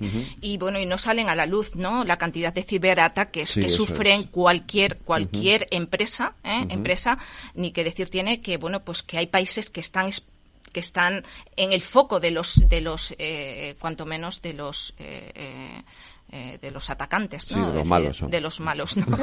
Entonces, y bueno, yo y yo una cosa que veo también que, que está por venir, eh, ya mm, un poco al margen de la arquitectura distribuida, es el concepto de los datos sintéticos, ¿no? Vamos realmente en ese en ese eh, problema que yo te comentaba de muchas organizaciones que tienen muchísimos datos, pero muchos de ellos no son de utilidad, pues sí que es verdad que se, la inteligencia artificial es capaz de crear datos artificiales eh, que puedan entrenar a los propios algoritmos, que suena un poco rocambolesco, pero es así. Pero eso nos va a poder ayudar también a enriquecer los datos que ya tienen eh, las organizaciones para tomar mejores decisiones.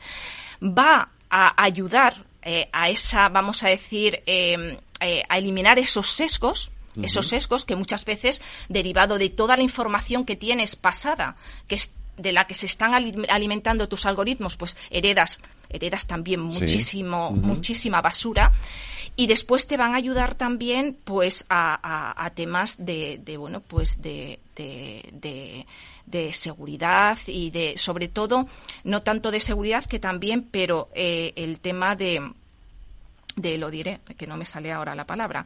Eh, bueno, en general de enriquecimiento de la, de la información con la que se entrenan los, los algoritmos. Eh, tú has sido coautora de un libro que se llama El cliente sale de viaje. Sí. ¿Que va sobre qué?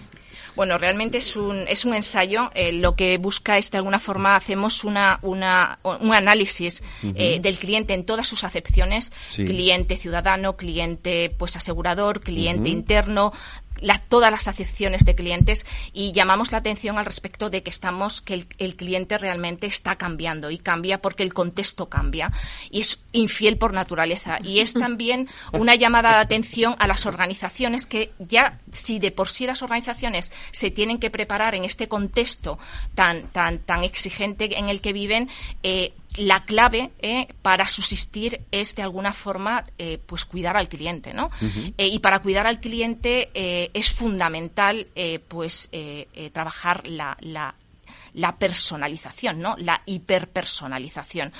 todas las organizaciones se han dado cuenta de que, pues, establecer una política de precios, pues, para jugar una posición dominante en el mercado ya no es suficiente. Tienes que trabajar la diferenciación. Y en esa diferenciación, la hiperpersonalización es fundamental a todos los niveles. Y la inteligencia artificial nos va a ayudar a ello. Y además nos va a ayudar a ello a unos costes eh, aceptables. Porque me dirás oye esto se ha podido hacer en el pasado claro que se ha podido hacer pero los costes eran eh, inasumibles. Entonces a día de hoy pues el poder atender a un paciente eh, pues a la medida es fundamental es fundamental. O realmente, pues, por, mm, yo qué sé, te digo un paciente, como te digo, eh, pues un cliente en el sector financiero, en el sector asegurador o, en cualquier eh, área eh, de, del mercado. Entonces, la hiperpersonalización es fundamental eh, es un elemento de diferenciación de las empresas y la inteligencia artificial nos va a ayudar a establecer esa relación, eh, vamos a decir, a medida que quieren eh, los clientes, a todos los niveles. Chusa, ¿veremos algún día un juez, o sea, la inteligencia artificial ejerciendo de juez? Ya existe. Ah, ya, no, no me lo puedo creer. Ya existe. No, no es verdad, no puede ser. Sí, sí existe. Eh, pues mira, en, Holanda tienen juez de robot para los temas de los monitorios. Sí, pero piensa Federico que hay muchos eh, temas de conflictos, de resolución de conflictos, que vamos a decir, em, el, eh, dar equidad se basa en datos objetivos. Y si son datos objetivos como hay factura, no hay factura, hay burofax, no hay burofax, personalmente, ¿tú crees que tenemos que tener un personal dedicado a recoger facturas y mirar si existen, si están bien hechas y hacer justicia? Es una pregunta que me encantaría que me respondieran. No sé, yo no, no lo sé. No, yo creo que no hace falta. En, eh, lo que o sea, ¿no hay un elemento de subjetividad en la decisión? A determinados procedimientos, no. Es verdad que hay procedimientos de resolución de conflictos que exigen equidad, que existe, exigen conocer circunstancias. Ahí el ser humano tiene que estar. Entonces, ¿hacia dónde vamos? Digamos que juez, o, o dónde deberíamos ir, en mi opinión, modesta opinión, por supuesto, por un lado, en conflictos que son sencillos, que realmente no tienen eh, una necesidad de que alguien haga justicia real, sino que son más bien ha pasado un hecho o no ha pasado este hecho. Para mí ahí un juez robot sería maravilloso. Si quieres, el clic final de estoy de acuerdo lo puede dar una persona, pero en el caso este de Holanda que te cuento, el 99% de las decisiones, perdón, el 100% de las decisiones el juez da sí. Es decir, no hace falta un juez persona, ¿vale? Y luego tienes otros procedimientos donde sí, en efecto, el litigio es necesario analizarlo, etcétera. Ahí seguirán estando personas, pero yo creo que para muchas cosas no va a hacer falta. Entiendo que esos son los principales desafíos que tiene la, adaptación o la, incorporación de la inteligencia artificial en el sistema legal. Bueno, mira, yo te voy a decir, yo estoy un poco frustrada, ¿vale? No vengo a llorar, pero a mí lo que me ha dado pena es que en el ámbito de la justicia, la justicia ha sido siempre un poco la hermana pobre, ¿no? Eh, si lo piensas, pues son ha sido un ministerio que ha tenido presupuestos muy bajos siempre, ¿no? Sigue teniéndolos, ¿no? Ahora parece que un poco más. Y luego encima, pues es un ministerio que lo dirigimos juristas, que somos estupendos, pero sabemos de derecho y no sabemos ni de datos, ni de algoritmos, ni de software. Entonces, son ministerios donde lo que nos gusta son las leyes, ¿no? Hacer leyes, hablar de leyes. Y eso, claro, en un mundo donde lo digital es tan importante, es un gravísimo problema. Porque, ¿qué estamos haciendo los juristas que mandamos en los ministerios? Yo no mando, ojalá algún día mande. Pues lo que hacemos es dejar los procedimientos que nos gustan porque somos súper conservadores. Y a nosotros nos gusta la tradición, lo que ya conocemos que nos da seguridad. La seguridad jurídica es algo muy importante para un jurista. Entonces nosotros preferimos trabajar en esa zona de confort y que las cosas sigan igual. ¿Y qué estamos haciendo en general? Cogemos lo que ya existe, funcione bien o no, y le metemos tecnología. ¿Es eso lo mejor? ¿O quizá deberíamos rediseñar? Y yo echo de menos, en el ámbito de la justicia, una revisión crítica de los procesos, un análisis verdaderamente objetivo de qué va mal. ¿Y qué va mal? Pues que si tengo un colapso de juzgados en toda España o los datos no se hablan porque tengo no sé cuántos sistemas procesales, etcétera, etcétera, etcétera. Y no voy a contar todos los problemas de la justicia en España porque hay un libro que se llama La factura de la justicia maravilloso que os lo recomiendo, eh, que lo explica mucho mejor que lo estoy explicando yo. Pues sinceramente no sé si es buena idea meter tecnología en algo que ya no funciona. O quizá debamos meter el dinero primero en analizar, pensar y rediseñar. ¿Qué es lo que ahora mismo no está funcionando y que hay que solucionar antes de introducir eh, elementos nuevos? Sí, yo creo que la transformación es eso, transformar, no coger lo que ya existe y meterle software. ¿Vale? Y esa es un poco mi crítica a lo que pasa.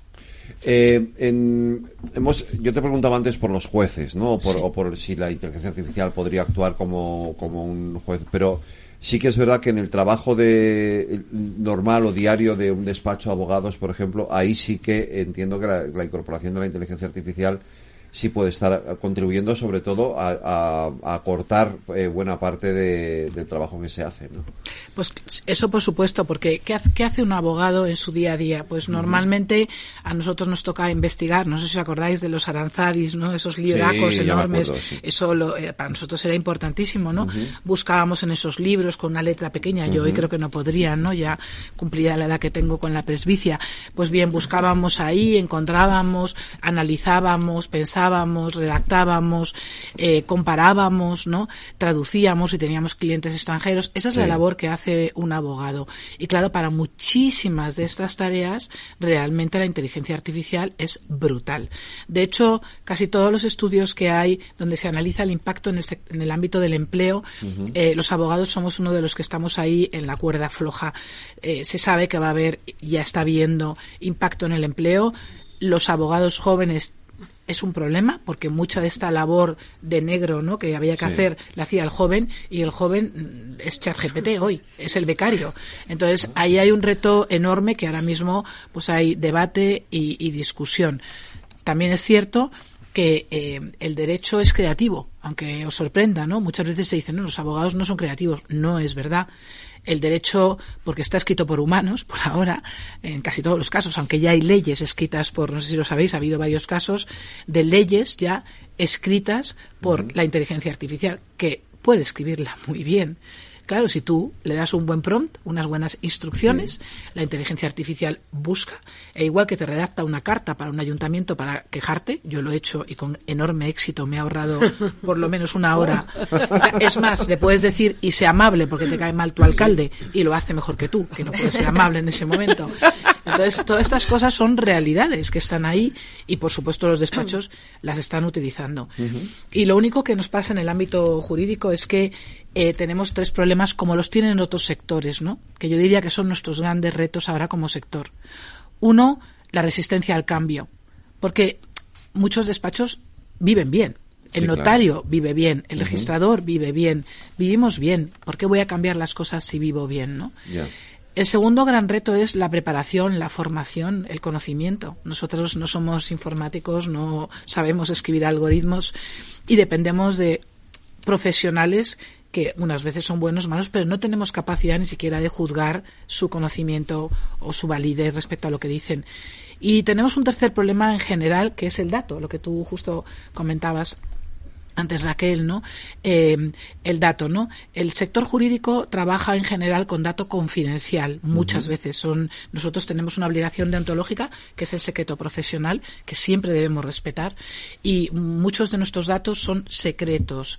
Por tanto, tenemos que trabajar mucho con la anonimización, que gracias a Dios la inteligencia artificial la hace estupendamente, pero luego también hay mucho, yo lo llamo monopolio del dato. Hay mucha excusa de por ejemplo, cuento un caso real, Francia se ha prohibido el que sean eh, eh, públicas las, sentencias y, tratadas por la inteligencia artificial. La justificación es los jueces quieren ser libres a la hora de dictar sentencias y si tú utilizas sistemas de probabilística para decir cómo dicta un juez, parece que estuvieras mermando su capacidad de decidir libremente su libre albedrío. Con esta excusa se prohibió en Francia la existencia de soluciones que de probabilística. En España existen. Pero es verdad que hay un tema que hay que plantearse. Surgen muchas cuestiones relacionadas con la protección de datos y con la deontología y con em, ese libre albedrío o capacidad de decidir y la posibilidad de limitar eso porque sepamos ya cómo se decide. ¿no? Entiendo que, que, gracias a la inteligencia artificial eh, podríamos eh, acortar. Una de las grandes quejas de los ciudadanos es los tiempos de la justicia, eternos, interminables, lo que tardas en tener un, en que te llamen para, para tener la primera vista de un juicio o lo que sea, o cualquiera. Esto con la inteligencia artificial eh, se puede corregir muchísimo, ¿no? Por supuesto, los sistemas expertos que todavía y que son mm, de los de las soluciones que hace muchísimos años que están las las fábricas las utilizan para producir y sin embargo por algún motivo que muchas veces es y te lo digo por experiencia no, es que como yo no lo va a hacer una máquina, pero no, no, te estás equivocando. Realmente un sistema experto que son árboles de decisión y eso es lo que son la mayoría de los procedimientos jurídicos. Si pasa esto, entonces esto, eso tendría que estar todo informatizado. Y toda la parte de tramitación, lo que se llama gestión procesal en el ámbito de la justicia, tendrían que ser sistemas expertos. De hecho, quiero decirte una cosa muy interesante y es yo hace mucho tiempo que propugno que las leyes no solo sean leyes, sino que detrás tengan entre sus anexos uno que sean el árbol de decisión de cualquier procedimiento que se proponga en esa ley. Porque eso haría que informática y derecho se hablaran y que al publicarse la ley cualquier empresa informática pudiera coger ese árbol de decisión, convertirlo en un software y dotar a las administraciones públicas y a las empresas de soluciones informáticas con un único criterio de decisión. No puede ser que las subvenciones dependan de funcionarios varios y que en función de mi cansancio de hoy, la hora en la que miro la subvención, te la doy o no te la doy. O te la doy o no te la doy. Y esos son sistemas expertos. Es más, sistemas expertos europeos, porque la mayor parte de la legislación viene hoy de Europa y nos valdrían para cualquier país europeo. ¿La informática y la ópera también se pueden mirar a la cara? bueno, a ver, obviamente la gente no sé cómo se imaginará que, que escribimos música, pero hace muchísimos años, más de 30 años, que yo trabajo para escribir las cosas con, un ordenador, obviamente, y con programas de, edición musical y demás, y escucho lo que estoy escribiendo en tiempo real, pero esto desde hace 30 años, en tiempo real eh, con samplers que imitan obviamente a los sonidos de una orquesta, con lo cual yo sé perfectamente lo que, lo que otros compositores en otras épocas tenían que tener en su cabeza. Nosotros ya tenemos unos aparatos que, que suenan directamente y ya según estás escribiendo y estás... ¿Qué está ocurriendo? Pero ahí hay un proceso creativo. Hay un proceso en el que lo que yo dijese, porque estábamos en otra época. Era una época en la que el mundo digital, eh, pues como decían ellas, tenía que ser programado por una mano. ¿Cuál es el problema que ha surgido ahora? Que, pues que todos esos procesos creativos se están pasando por todos esos algoritmos, se está informando a la máquina de cómo ha escrito Beethoven, cómo ha escrito Mozart, cómo ha escrito tal, y entonces a base de pasarle muchos ejemplos, la máquina ya toma las decisiones sobre siempre que hay un acorde de primer grado y tal, va después a una dominante y después va y tal, y en tal momento siempre hace una cadencia rota y va tal. Tomando esas excusas, digamos, ya pueden construir música que se parece mucho a lo que hubiera hecho Mozart o lo que hubiera hecho Beethoven, pero esto ya llevamos años. Es que lo que me llama la atención es que el mundo ahora se ha enloquecido y de repente es ¡Ah! la inteligencia artificial que por otra parte de inteligencia todavía no tiene tanto. Es artificial, pero esa ya la llevamos utilizando hace mucho tiempo. Lo que ha ocurrido ahora, yo creo que es que todo esto se le ha lanzado a la sociedad. Democratizado. Sí. Bueno, yo creo que la palabra democratizar efectivamente no no pero sí o sea realmente es esto pero el problema es que mm, que yo creo que no es que no es cierto que siga habiendo una, una democratización cuando todavía hay muchos lugares en los que hay un hay una brecha digital muy importante. Entonces, yo creo que esto lo que está haciendo es dividiendo al mundo entre los que son algo y los que no son nada que es hacia donde vamos, hacia extremos. Yo creo que eh, eh, eh, el gran problema en el que estamos viviendo es que estamos yendo hacia, hacia lugares donde unos pocos van a tomar decisiones y unos muchos van a aceptar esas decisiones sin plantearse que sus movimientos, que sus... lo que hablabas, por ejemplo, ahora mismo sobre, sobre las redes sociales. el algoritmo ahí ya está implantado de una forma absolutamente automatizada. Entonces, ¿qué ocurre? Pues que no solamente en las redes, Netflix. Tú coges Netflix y un día tienes un día tontísimo, que a mí me pasa, y dices, Ay, quiero, yo quiero ver una cosa romántica y tal. Pues ya no me enseño otra cosa más que las cosas románticas, digo, pero que hoy ya no tengo ganas de esto, que yo soy un ser eh, diverso y tengo diversos momentos a lo largo del día. Entonces, este es el, el gran el gran problema en el, con el que nos encontramos ahora es que tenemos una sociedad, una parte de la sociedad que no sabe qué hacer con esta inteligencia artificial porque, porque está fuera de sus cánones mentales. Otra parte que ya no sabe qué hacer sin la inteligencia artificial porque han nacido con ella y, y, no son capaces ya de, de determinados procesos eh, creativos y, y, de pensamiento ¿no? que, que el ser humano tiene porque simplemente no los ha practicado, porque se ha ido dejando llevar.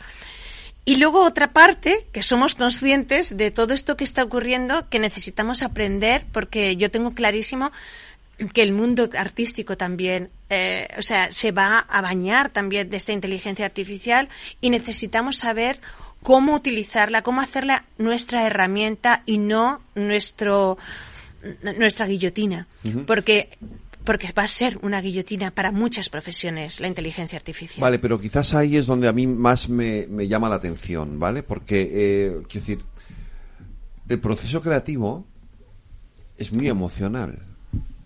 Eh, y, no, muy, muy emocional y, y, muy científico también. Sí, es decir, eh, em, lo digo porque, o sea, yo siempre he pensado, digo, aquí es donde entiendo que la inteligencia artificial tiene un papel más, más difícil, en el sentido de que es difícil suplantar eh, esa parte emocional que tiene pintar un cuadro o, ah. escribir una canción.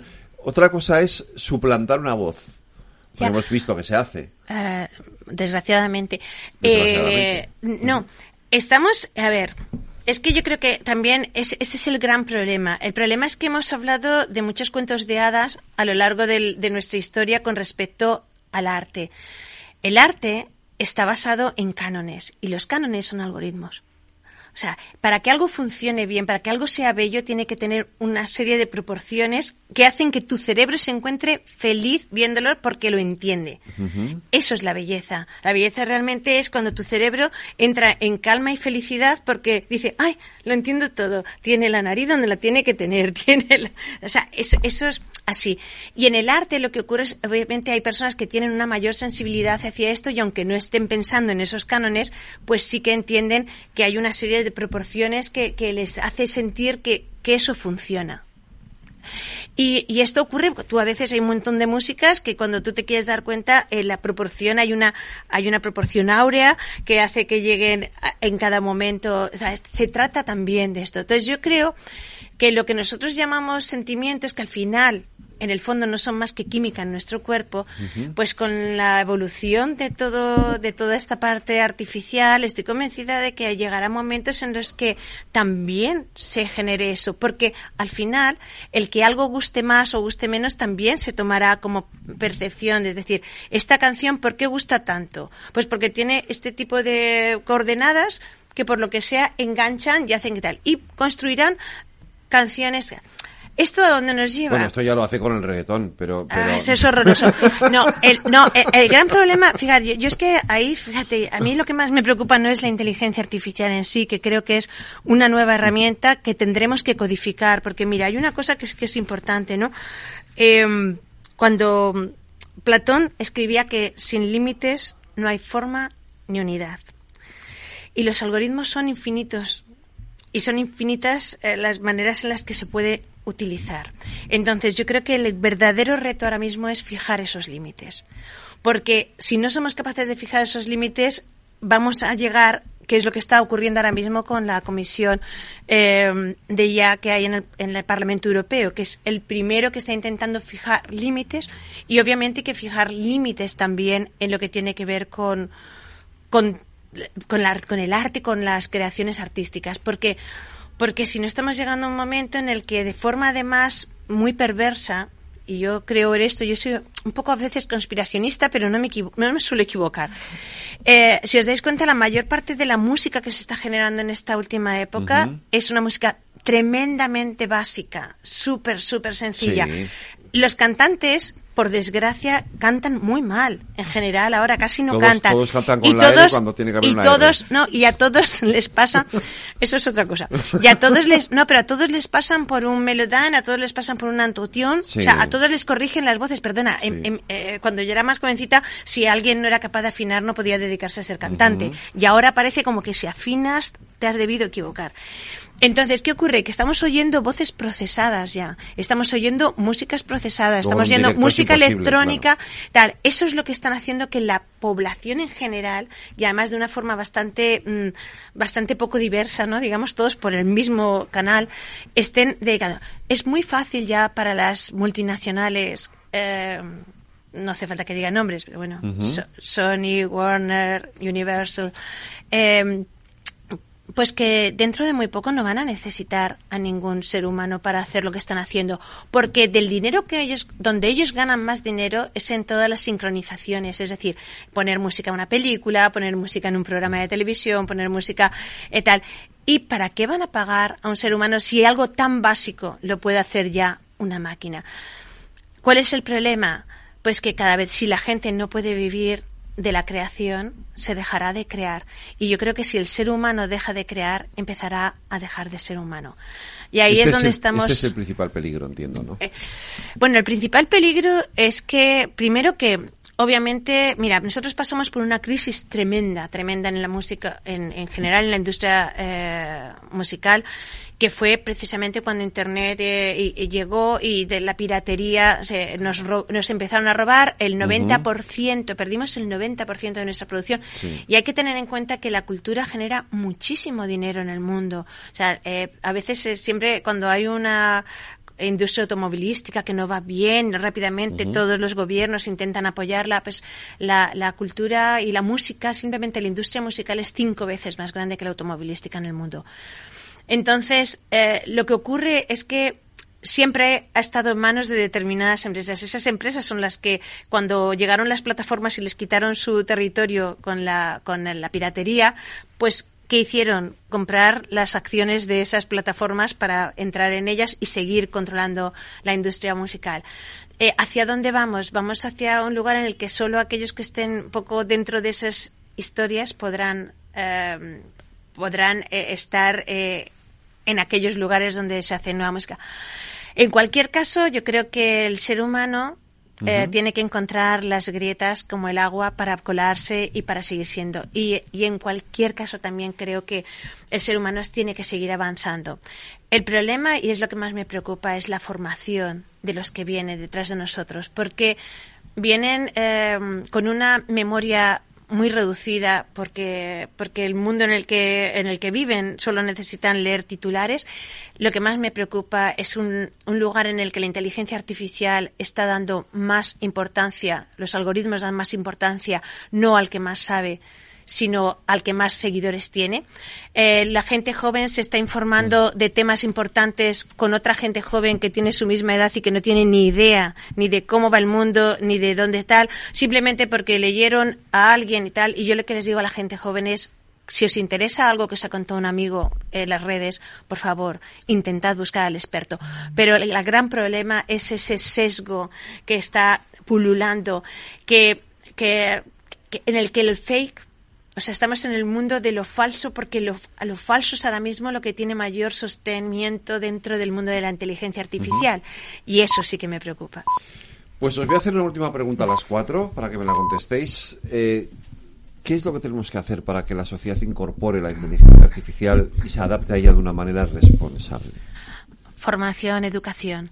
Yo creo que lo más importante, primero que creo que, estamos obligados los que tenemos, por ejemplo, el mundo, los artistas que tenemos la capacidad de poder hablar en medios, que tenemos ese, ese digamos, esa vía de llegar a otros, tenemos la obligación de decirles que no pueden creer todo lo que leen a través de, de porque está todo muy, muy adulterado, que, que es necesario informarse, que es necesario aprender también, porque hay muchísimas aplicaciones que son maravillosas y que les van a ayudar, pero que tienen que tomar su propia decisión, porque si hay algo que tiene el ser humano es su necesidad de ser único y repetible.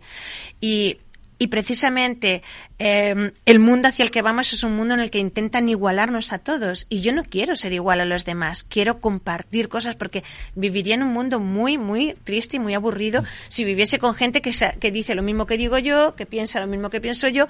No, a mí me encanta debatir, me encanta tal y me encanta aprender. Y yo creo que lo que, lo que tenemos que, tenemos que hacer un, yo siempre que puedo lo hago, a la gente más joven decirles, eh, tienes que seguir soñando, tienes que buscar tu camino, tienes que aprender, tienes que conocer de qué va todo esto para también saber qué es lo que te interesa y lo que no. Raquel. Sí, lo llevo, bueno, comparto 100% lo que dice Pilar, pero llevándolo un poquito al contexto empresarial, vuelvo a bajar a, la importancia de la calidad del dato, ¿vale? Y en ese sentido, eh, la explicabilidad.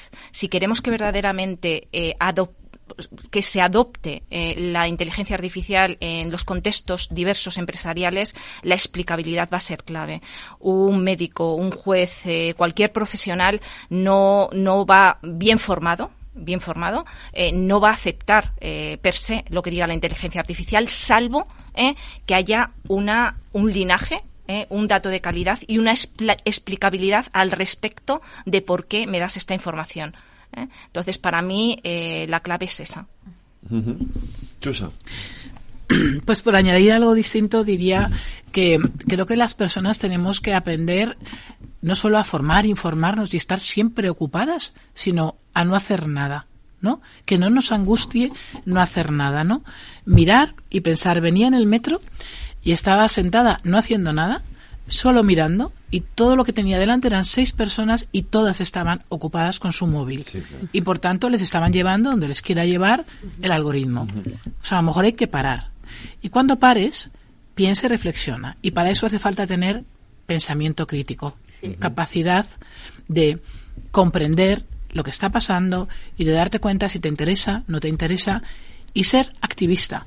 Es decir, pasar a la acción, pasar a la acción, porque mucha gente hablamos, pero muy poca hace cosas.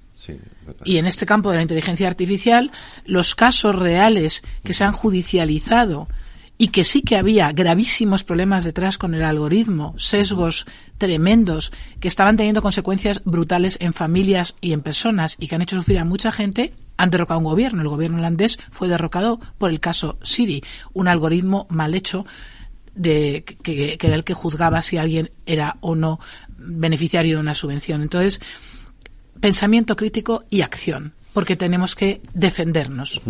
Regina, ¿le pones el punto de final? Bueno, sí, para complementar todo lo que han dicho, con lo cual estoy totalmente de acuerdo. Eh, creo que lo único que tenemos que añadir es que tienen que ponerse muy centrados en el marco de la ética de valores. Yo creo que es fundamental el control de la regulación, de todo, no solamente de la inteligencia artificial el que realmente se haga dentro de un marco ético.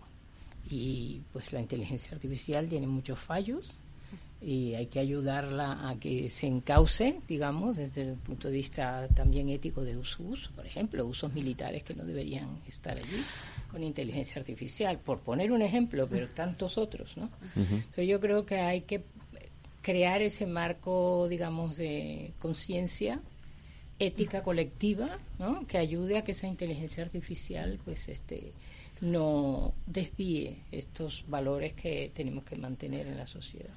Yo quiero decir una cosa solo. inteligencia emocional versus inteligencia artificial, que creo que es lo que resume lo que acabamos de decir. Creo que tenemos que ir a buscar el ser humano, que es que se lo han cargado también en la educación. Regina, Chusa, Raquel, Pilar, muchísimas gracias a las cuatro. Ha sido un verdadero placer, Reyes. impresionante, muy ha sido eh, apasionante. Lujo, la verdad. Un, verdadero lujo. Muchas gracias a las cuatro. Gracias, gracias, a vosotros. Veo, veo una cosita. ¿Qué cosita es? Empieza por la letrita L. Ya lo sé. Letras del Tesoro. Si mires donde mires ves letras del tesoro, en Renta 4 Banco te facilitamos comprarlas de forma rápida y cómoda. Entra en r4.com y descubre todas las ventajas de comprar letras con un especialista en inversión. Renta 4 Banco. ¿Quieres más? Mario, que eso de que no te da tiempo a pillar el tren. No te preocupes, que lo he mirado y hay un tren cada hora. Así que nada, salsero, duchita fría, cafetito para la resaca y ya te estás viniendo que está tu ahijao y toda su clase esperándote. Niños, saluda al Tito. ¡Tito! En Renfe tenemos la mayor frecuencia de trenes de este país. Nadie te da más. No todos los trenes son como Renfe. Renfe, tu tren. ¿Qué es ir más allá? Con Arval podrás llegar donde te propongas de la forma más sostenible y darle a tu empresa todas las soluciones de movilidad que necesite, asesorando con las mejores opciones de movilidad para las distintas necesidades de tu flota, con vehículos electrificados, bicicletas, coche compartido. Arval, la transición energética arranca aquí. Más información en arval.es.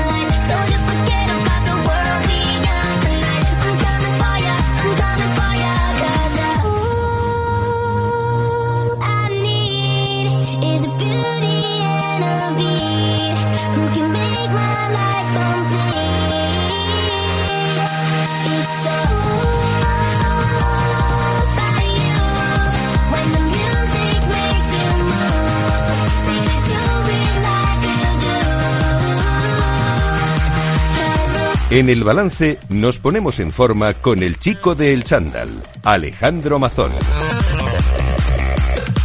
Alejandro Mazón, buenas noches. Muy buenas y deportivas noches, Federico Quevedo. Corriendo como locos, eh, añadiendo kilómetros a nuestro Y- chico del chándal que cuídate de Lux y el Instituto de Ejercicio Terapéutico que nos ayudan a ponernos en forma. Y tanto que sí, si no fuera por ellos, por los compis que están en el instituto, bueno, en el y IET. Víctor René es de nuestros del VR eh, Training, VR Training claro que sí. es. Y, y si no fuera por ellos es que no tendríamos contenido. ¿Y de qué se habla en febrero? Pues yo creo que es el mes de las agujetas. Si en enero nos apuntamos al gimnasio, en febrero es el mes de las agujetas, porque Ah, empezamos ya...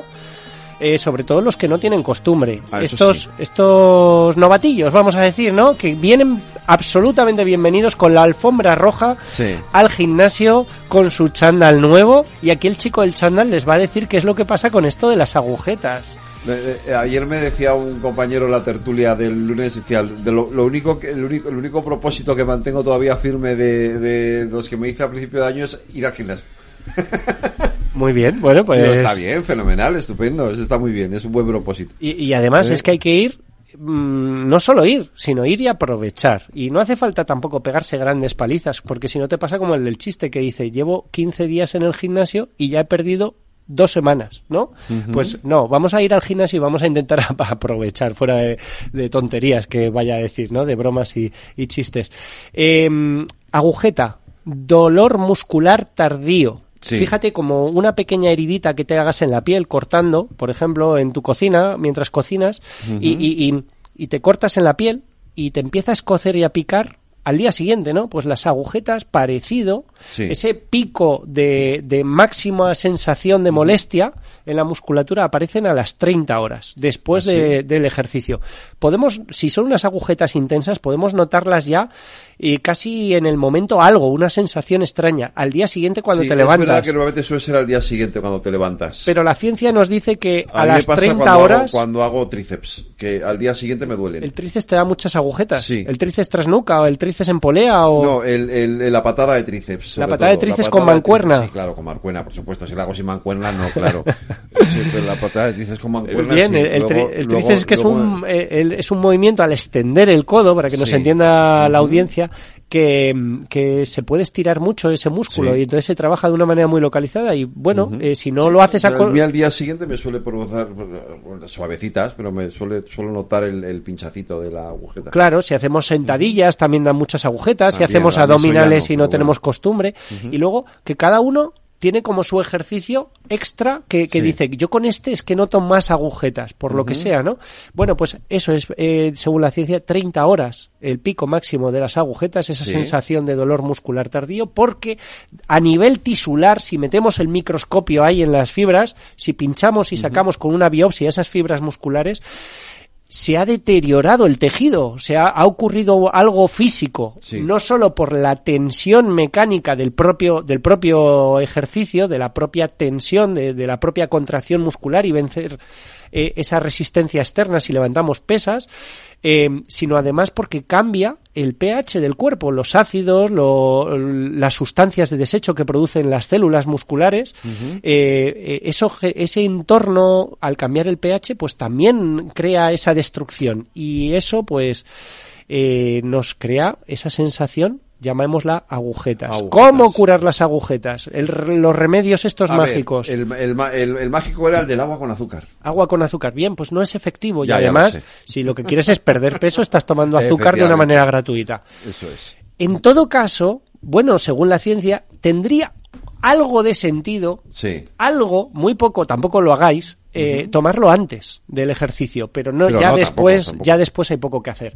Eh, lo mejor es prevenir, hacer un ejercicio para el que estés adaptado, que sea intenso, que sea un ejercicio planificado, pero que no esté desmesurado. Lo, lo de volverlo a hacer para quitarte las agujetas, ese tampoco, ¿no? Sí, sí, ¿O sí? pero sí, pero de Ah. forma estratégica. Lo que más ayuda a quitar las agujetas es la actividad que te creó las agujetas, Repetirla. pero más flojita. Pero más floja. Dice la ciencia, yo estudié al salir de la carrera que al 30% de la intensidad. Vale, o sea si que por si ejemplo, has hecho los tríceps con una pesa de 10 kilos, hacerla con una pesa de 3. bueno, si, si por ejemplo has hecho sentadilla con mucho peso, al día siguiente pues hacer unas sentadillas livianas, subir bien, escaleras, sí. Ujú. en- en- para que nos entienda la gente, mantenerte Ya, activo. vale. Pero quedarte quieto y parado hasta superar las agujetas no es la mejor idea. No Moverte, mover la circulación, mantenerte activo y que la sangre Vale. fluya y que se lo hidrate. que hacemos la mayor. Bueno, no sé. Más o menos sabemos. Y prevenir, no hacer barbaridades porque no lo necesitas, no lo necesitas y además no vas a mejorar extra.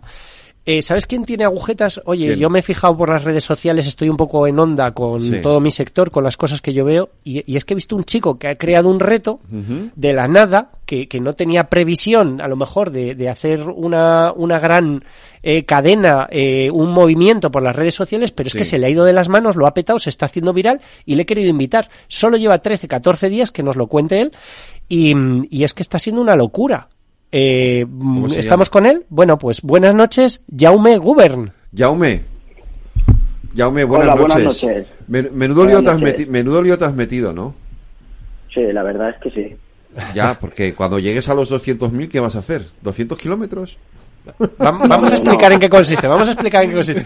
Bueno, es que se llama eh, Jaume ha creado una red social, eh, un perfil en el que en su Instagram pone correr por metros, es decir, por cada seguidor que tiene, tiene que correr, según su reto, un metro, mil seguidores, un mm, kilómetro, diez mil seguidores, diez kilómetros, pero que nos cuente. ¿Cuántos seguidores tienes ya, Jaume? 23.000. O sea, que te tienes que hacer una media maratón. ¿O ya te la has hecho? Ya te la has hecho. Toma ya. Vale, o sea, que ahora, ahora vas a por la maratón. Pero es que cada día. Pero es que cada día. Ya, ya, ya, porque además esto es exponencial, ya lo sabes. Se está metiendo en un lío, se está metiendo en un lío. Tú, sabes que esto es exponencial, ¿no, Jaume? O sea, quiere decir Que, que, que, no es que, vayas, que no vayas a tener un seguidor cada día, sino que si hoy tienes uno, mañana tendrás 10 y pasado mañana 50 y al siguiente 100. O sea, que te, que te veo haciendo la maratón el fin de semana. ¿Eh? Bueno, Jaume, mira, te voy a preguntar, eh, tal como habíamos hablado, ¿en qué consiste tu proyecto? Cuéntanos.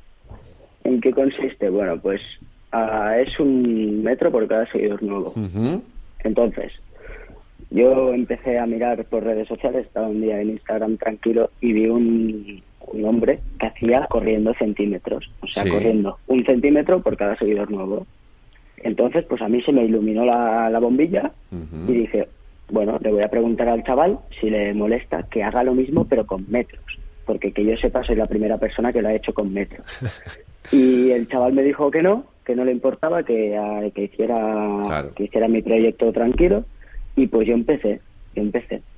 Y en ningún momento me esperaba tener 23.000 seguidores en 14 días, la verdad. O sea que la cosa si te ha ido de las manos, ha superado cualquier pronóstico que hubieses tenido, estas cosas de las redes sociales, y además que lo has hecho de una manera espontánea, no planificada, no hay un gran eh, una gran empresa de marketing que te ha apoyado, no hay un, una estrategia comercial para obtener un beneficio económico de todo esto, ¿no? No, no hay nada. Eh, es un chico de 17 años, Jaume, que bueno, podemos decir que por lo que nos has dicho te gustaba la naturaleza, hacías carreras de montaña, solías mantenerte activo, pero que en un momento dado, por la cosa de los estudios, si esto es así, Jaume, dime, eh, como que abandonas un poco la actividad deportiva, ¿no? Temporalmente. Sí, sí. Y en todo esto... Falta de tiempo. además, bueno, eso es habitual, claro, normal. ¿Y, cuál es tu estado de salud? ¿Tienes alguna patología? Cuéntanos. Soy diabético, yo soy diabético desde los cuatro años. ¿Ah, sí? Y pues de momento no me ha dado ningún problema grave en este tema y toco madera para que no me dé, la verdad. Claro, esto hemos dedicado programas a hablar de la diabetes y el ejercicio y es que ha cambiado mucho el paradigma de décadas atrás en las que eh, pues al diabético se le recomendaba incluso reposo como que era una persona no apta para el ejercicio y a día de hoy, bueno, pues eh, a través de un control de alimentación un poquito más individualizado, al diabético se le recomienda hacer ejercicio de cierta intensidad, controlado, dosificado a sus necesidades, a, su nivel de cierta intensidad o incluso ejercicio aeróbico como el que está haciendo Jaume. Jaume, te damos la enhorabuena por esta iniciativa y por mantenerte activo, claro que sí. Em, ¿Por qué se te ocurre este proyecto? y no otro? ¿Por qué se me ocurre este proyecto? Es que yo no tenía pensado hacer ningún proyecto. O sea, yo tenía pensado seguir mi vida como la estaba haciendo ahora. O sea, disfrutar de la vida, sacarme los estudios y después tener un trabajo que sí que me hubiese gustado ser bombero y a ver si si van, van por ahí los tiros, pero es que yo no tenía ningún proyecto en mente pensado para hacer. Fue eso que me salió en Instagram y, dije, pues vamos a hacerlo y a ver, y a, ver qué pasa. Muy bien, y, ya vemos lo que ha pasado. Oye, ¿cómo estás organizando toda esta idea? ¿Estás solo? ¿Alguien te está ayudando? ¿Te están asesorando? Porque cuando suben los seguidores empiezan los intereses y se complican las redes sociales. Pues mira, yo este proyecto, cuando lo pensé, nadie lo sabía y hasta que decidí crear, crearme la cuenta de Instagram, se lo dije a mi novia. Solo lo sabía ella que lo iba a hacer. Sí. Y pues yo ese mismo día subí el primer vídeo y tal y tenía pocos seguidores. Yo sé, subí el segundo vídeo, seguía teniendo pocos seguidores hasta que mi madre vio el perfil. Y entonces ya lo sabía mi familia, mis amigos, y pues hay algún vídeo que sí que me ha ayudado algún amigo mío a grabar. Me ha grabado mi novia, me ha grabado amigos, me han grabado gente en bici, incluso me han parado por la calle grabándome con el coche. Ah, pero tema comercial de empresas aún no ha aparecido nada. Vale, pero sí que hay una pregunta que te quiero hacer yo, porque, claro, eh, yo, yo corro, ¿vale? Pero eh, eh, meterte de pronto una media maratón o una maratón. Que corres lo que te apetece y lo que tú decides. Requiere, requiere un cierto entrenamiento. Es decir, esto no es de la noche a la mañana me voy a hacer, ah, me voy a levantar y me hago media maratón. No, es decir, tú ya te la has hecho, pero y tú sabes lo que, lo que, el, el trabajo que cuesta correr una media maratón. Sí. ¿Te estás entrenando? Mm, yo he hecho mucho deporte de montaña a lo largo de mi vida. Y antes de hacer este proyecto, tengo un historial de cursas de montaña. Tengo estoy entrenado básicamente, o sea, puedo hacer lo que lo que ve mi cuerpo, o sea, yo me conozco y sé que media maratón la puedo hacer y una maratón la puedo hacer, más allá no lo sé.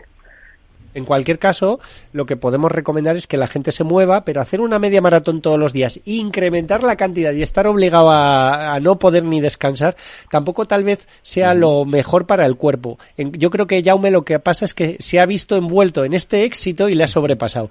Oye, Jaume, a modo de homenaje, vamos a recordarles a la audiencia por dónde empieza esto. ¿Cuál era tu primer vídeo? Que tenemos aquí el audio. Día uno corriendo un metro por cada seguidor nuevo.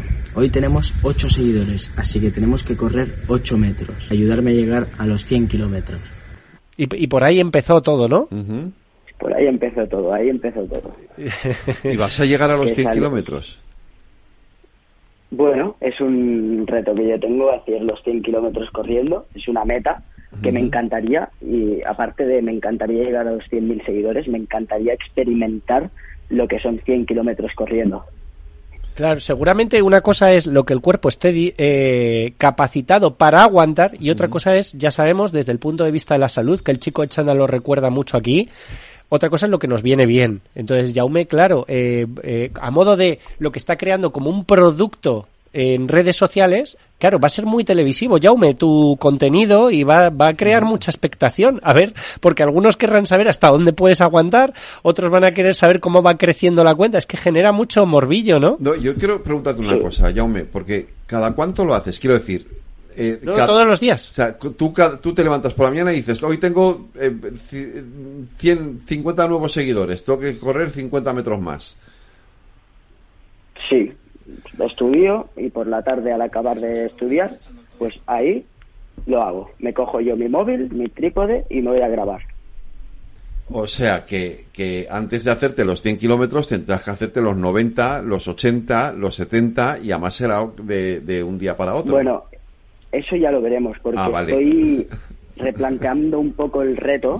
El, reto le está sobrepasando, entonces estamos ahí reorganizando un poco las ideas. Vale. Aquí teníamos algunas propuestas. Estábamos hablando de propuestas como, por ejemplo, implicar dentro de tu comunidad a otras personas para contagiar, para contagiar un poquito este reto, ¿no? Que complemente. Claro, hacerlo con una causa benéfica y que también haya empresas que compartan todos esos metros y que estén dispuestos a colaborar con tu causa, por ejemplo. O decía Jaume, creo que solo hacer como la cosa se dispare, los nuevos, porque por los viejos ya has corrido, ¿no? Los nuevos seguidores. exactamente. Es eso a lo que voy.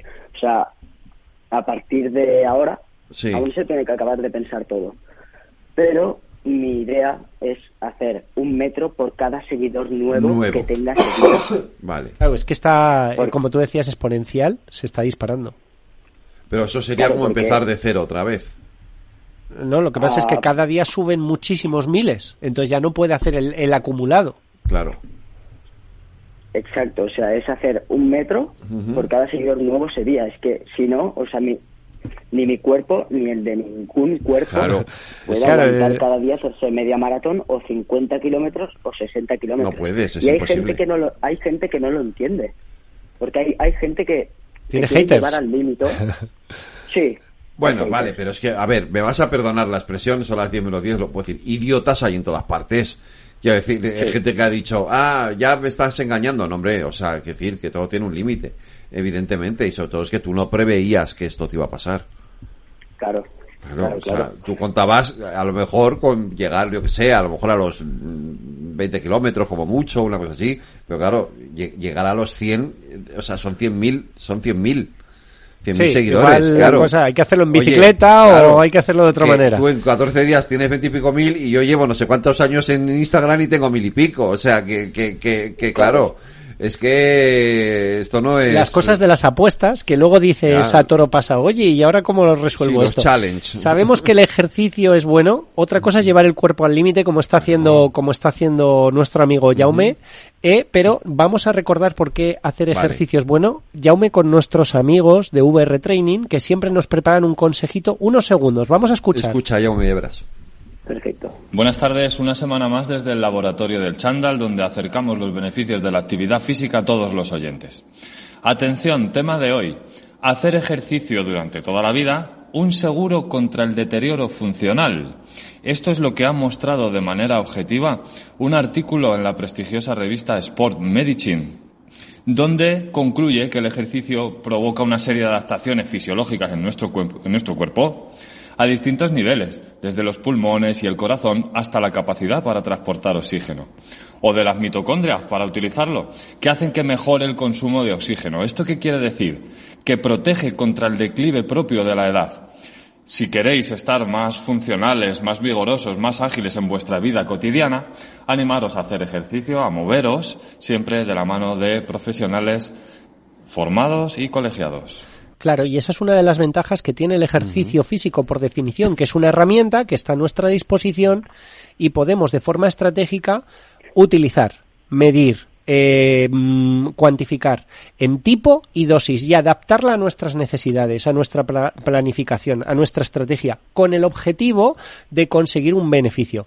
¿Qué le ha pasado a Jaume? Que ya no puede elegir mucho.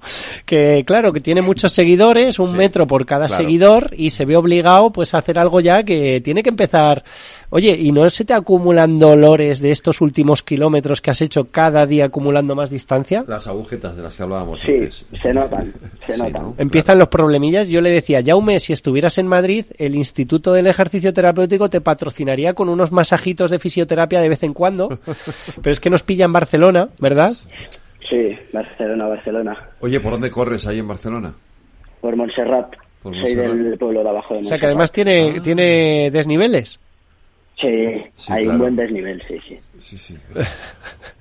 Madre mía. Vamos a ver hasta dónde llega. Eh, Jaume, quiero tu compromiso aquí en antena de con todos los oyentes del Chico del Chandal que independientemente de lo que pase, de aquí a un mes volvemos a estar contigo y nos cuentas cómo ha evolucionado Claro, esto. nos tienes que contar cómo vas. Perfecto, para- por mí perfecto. Y, y seguro que de aquí a un mes le ha dado tiempo a organizar un poco toda esta idea que va a ser un pelotazo en las redes. Fíjate que estoy dudando si darle a seguir en el Instagram por no hacerle una faena. Venga, toda la audiencia del Chico del Chandal siguiendo ya, la, cuenta. yo- ¿Cómo se yo- llama la cuenta? Corriendo metros. Corriendo Yo no sé si darte metros. a seguir o no, porque te hago una faena. A ver, Jaume, entonces, ¿qué hacemos? Bueno, ¿Que ¿qué te hago? seguimos o no te sigo seguimos? o no te sigo? ¿Qué hago? Por mí sí. Vale, vale, pues venga, entonces te sigo. Espera un momento, que te voy a seguir, pero ya, además. Eh, eh, Yo creo que ya en redacción eh, estaban dándole a... Estaban dándote a- likes sí, ya sí, en- sí, en- sí. en- en O sea que redacción. mañana ya tienes un poquito más, un poquito más que hacer. Muy bien, Fede, pues es que no nos cansamos de hablar aquí de cosas distintas, ¿verdad? eh, está muy bien, está muy bien. Jauma, yo te digo que, que ánimo, ¿vale? Y ya tienes un seguidor más, que soy yo, Muchas gracias. ¿vale? Y, y estaremos muy pendientes de... Correr de- por de cómo metros vas, de cómo lo con vas. Jaume Guber. Muchas gracias, Jaume. Bueno, vamos Se a... llama Corriendo Metros la, la, la cuenta de Instagram y, y, Fíjate, 23.200. Y apuesto que de aquí a un mes ya los vídeos estarán editados, ya tendrá un patrocinador, ya se le verán mejor las zapatillas que usa. Seguro que ya va, van viéndose cositas, se va profesionalizando la actividad, la idea. Y bueno, pues aquí te tenemos si te animas. Perfecto, ahí estaré. Venga, mucha suerte con tu reto. Pues, eh, Jaume, enhorabuena y contamos contigo, ¿vale? En cuanto tengas superado el reto, nos lo cuentas aquí en el programa. Un abrazo, cuídate. Perfecto, que vaya bien. Eh, gracias. Pues eh, Alejandro, eh, enorme. Eh, bueno, un programa distinto en el que nos lo hemos pasado bien, ¿verdad? Ha estado gracioso, sí, la verdad. Y pues, la verdad es que es una faena, ¿eh? Porque claro, tú, tú, haces esto con, diciendo, bueno, a ver qué pasa y tal, y de pronto te ves superado aquí por, el, por las circunstancias, ¿eh? Como por, sí, sí, sí, es, las cosas de las redes sociales, las ideas más estrambóticas se pueden hacer virales. Es lo que tienen las redes sociales, claro, efectivamente. No sabes de pronto por dónde te va a salir y fíjate, se te hace viral y te y ahora, claro, tienes que cumplir. Eh, luego hay mucho tonto, ¿eh? De verdad que... Sí, bueno, claro, eh, Y si queremos y si queremos copiar esta idea, yo recomiendo correr lo que te pida el cuerpo, quedarte con un poquito de ganas para la gran mayoría, ¿eh? si quieren sacarle el beneficio a correr, que no se piquen por el ego de cuánta distancia cubro. Y si tenemos que progresar hacia algún sitio, no siempre que sea a más metros, que también a veces sea una distancia, aunque sea corta, pero un poquito intensa, eso nos va a dar mucha salud. Fede. sí, y que lo hagan con preparación y, y, con siempre con mucha responsabilidad, por supuesto. Pero el ejercicio es medicina. Pues ya lo saben, aquí te espero.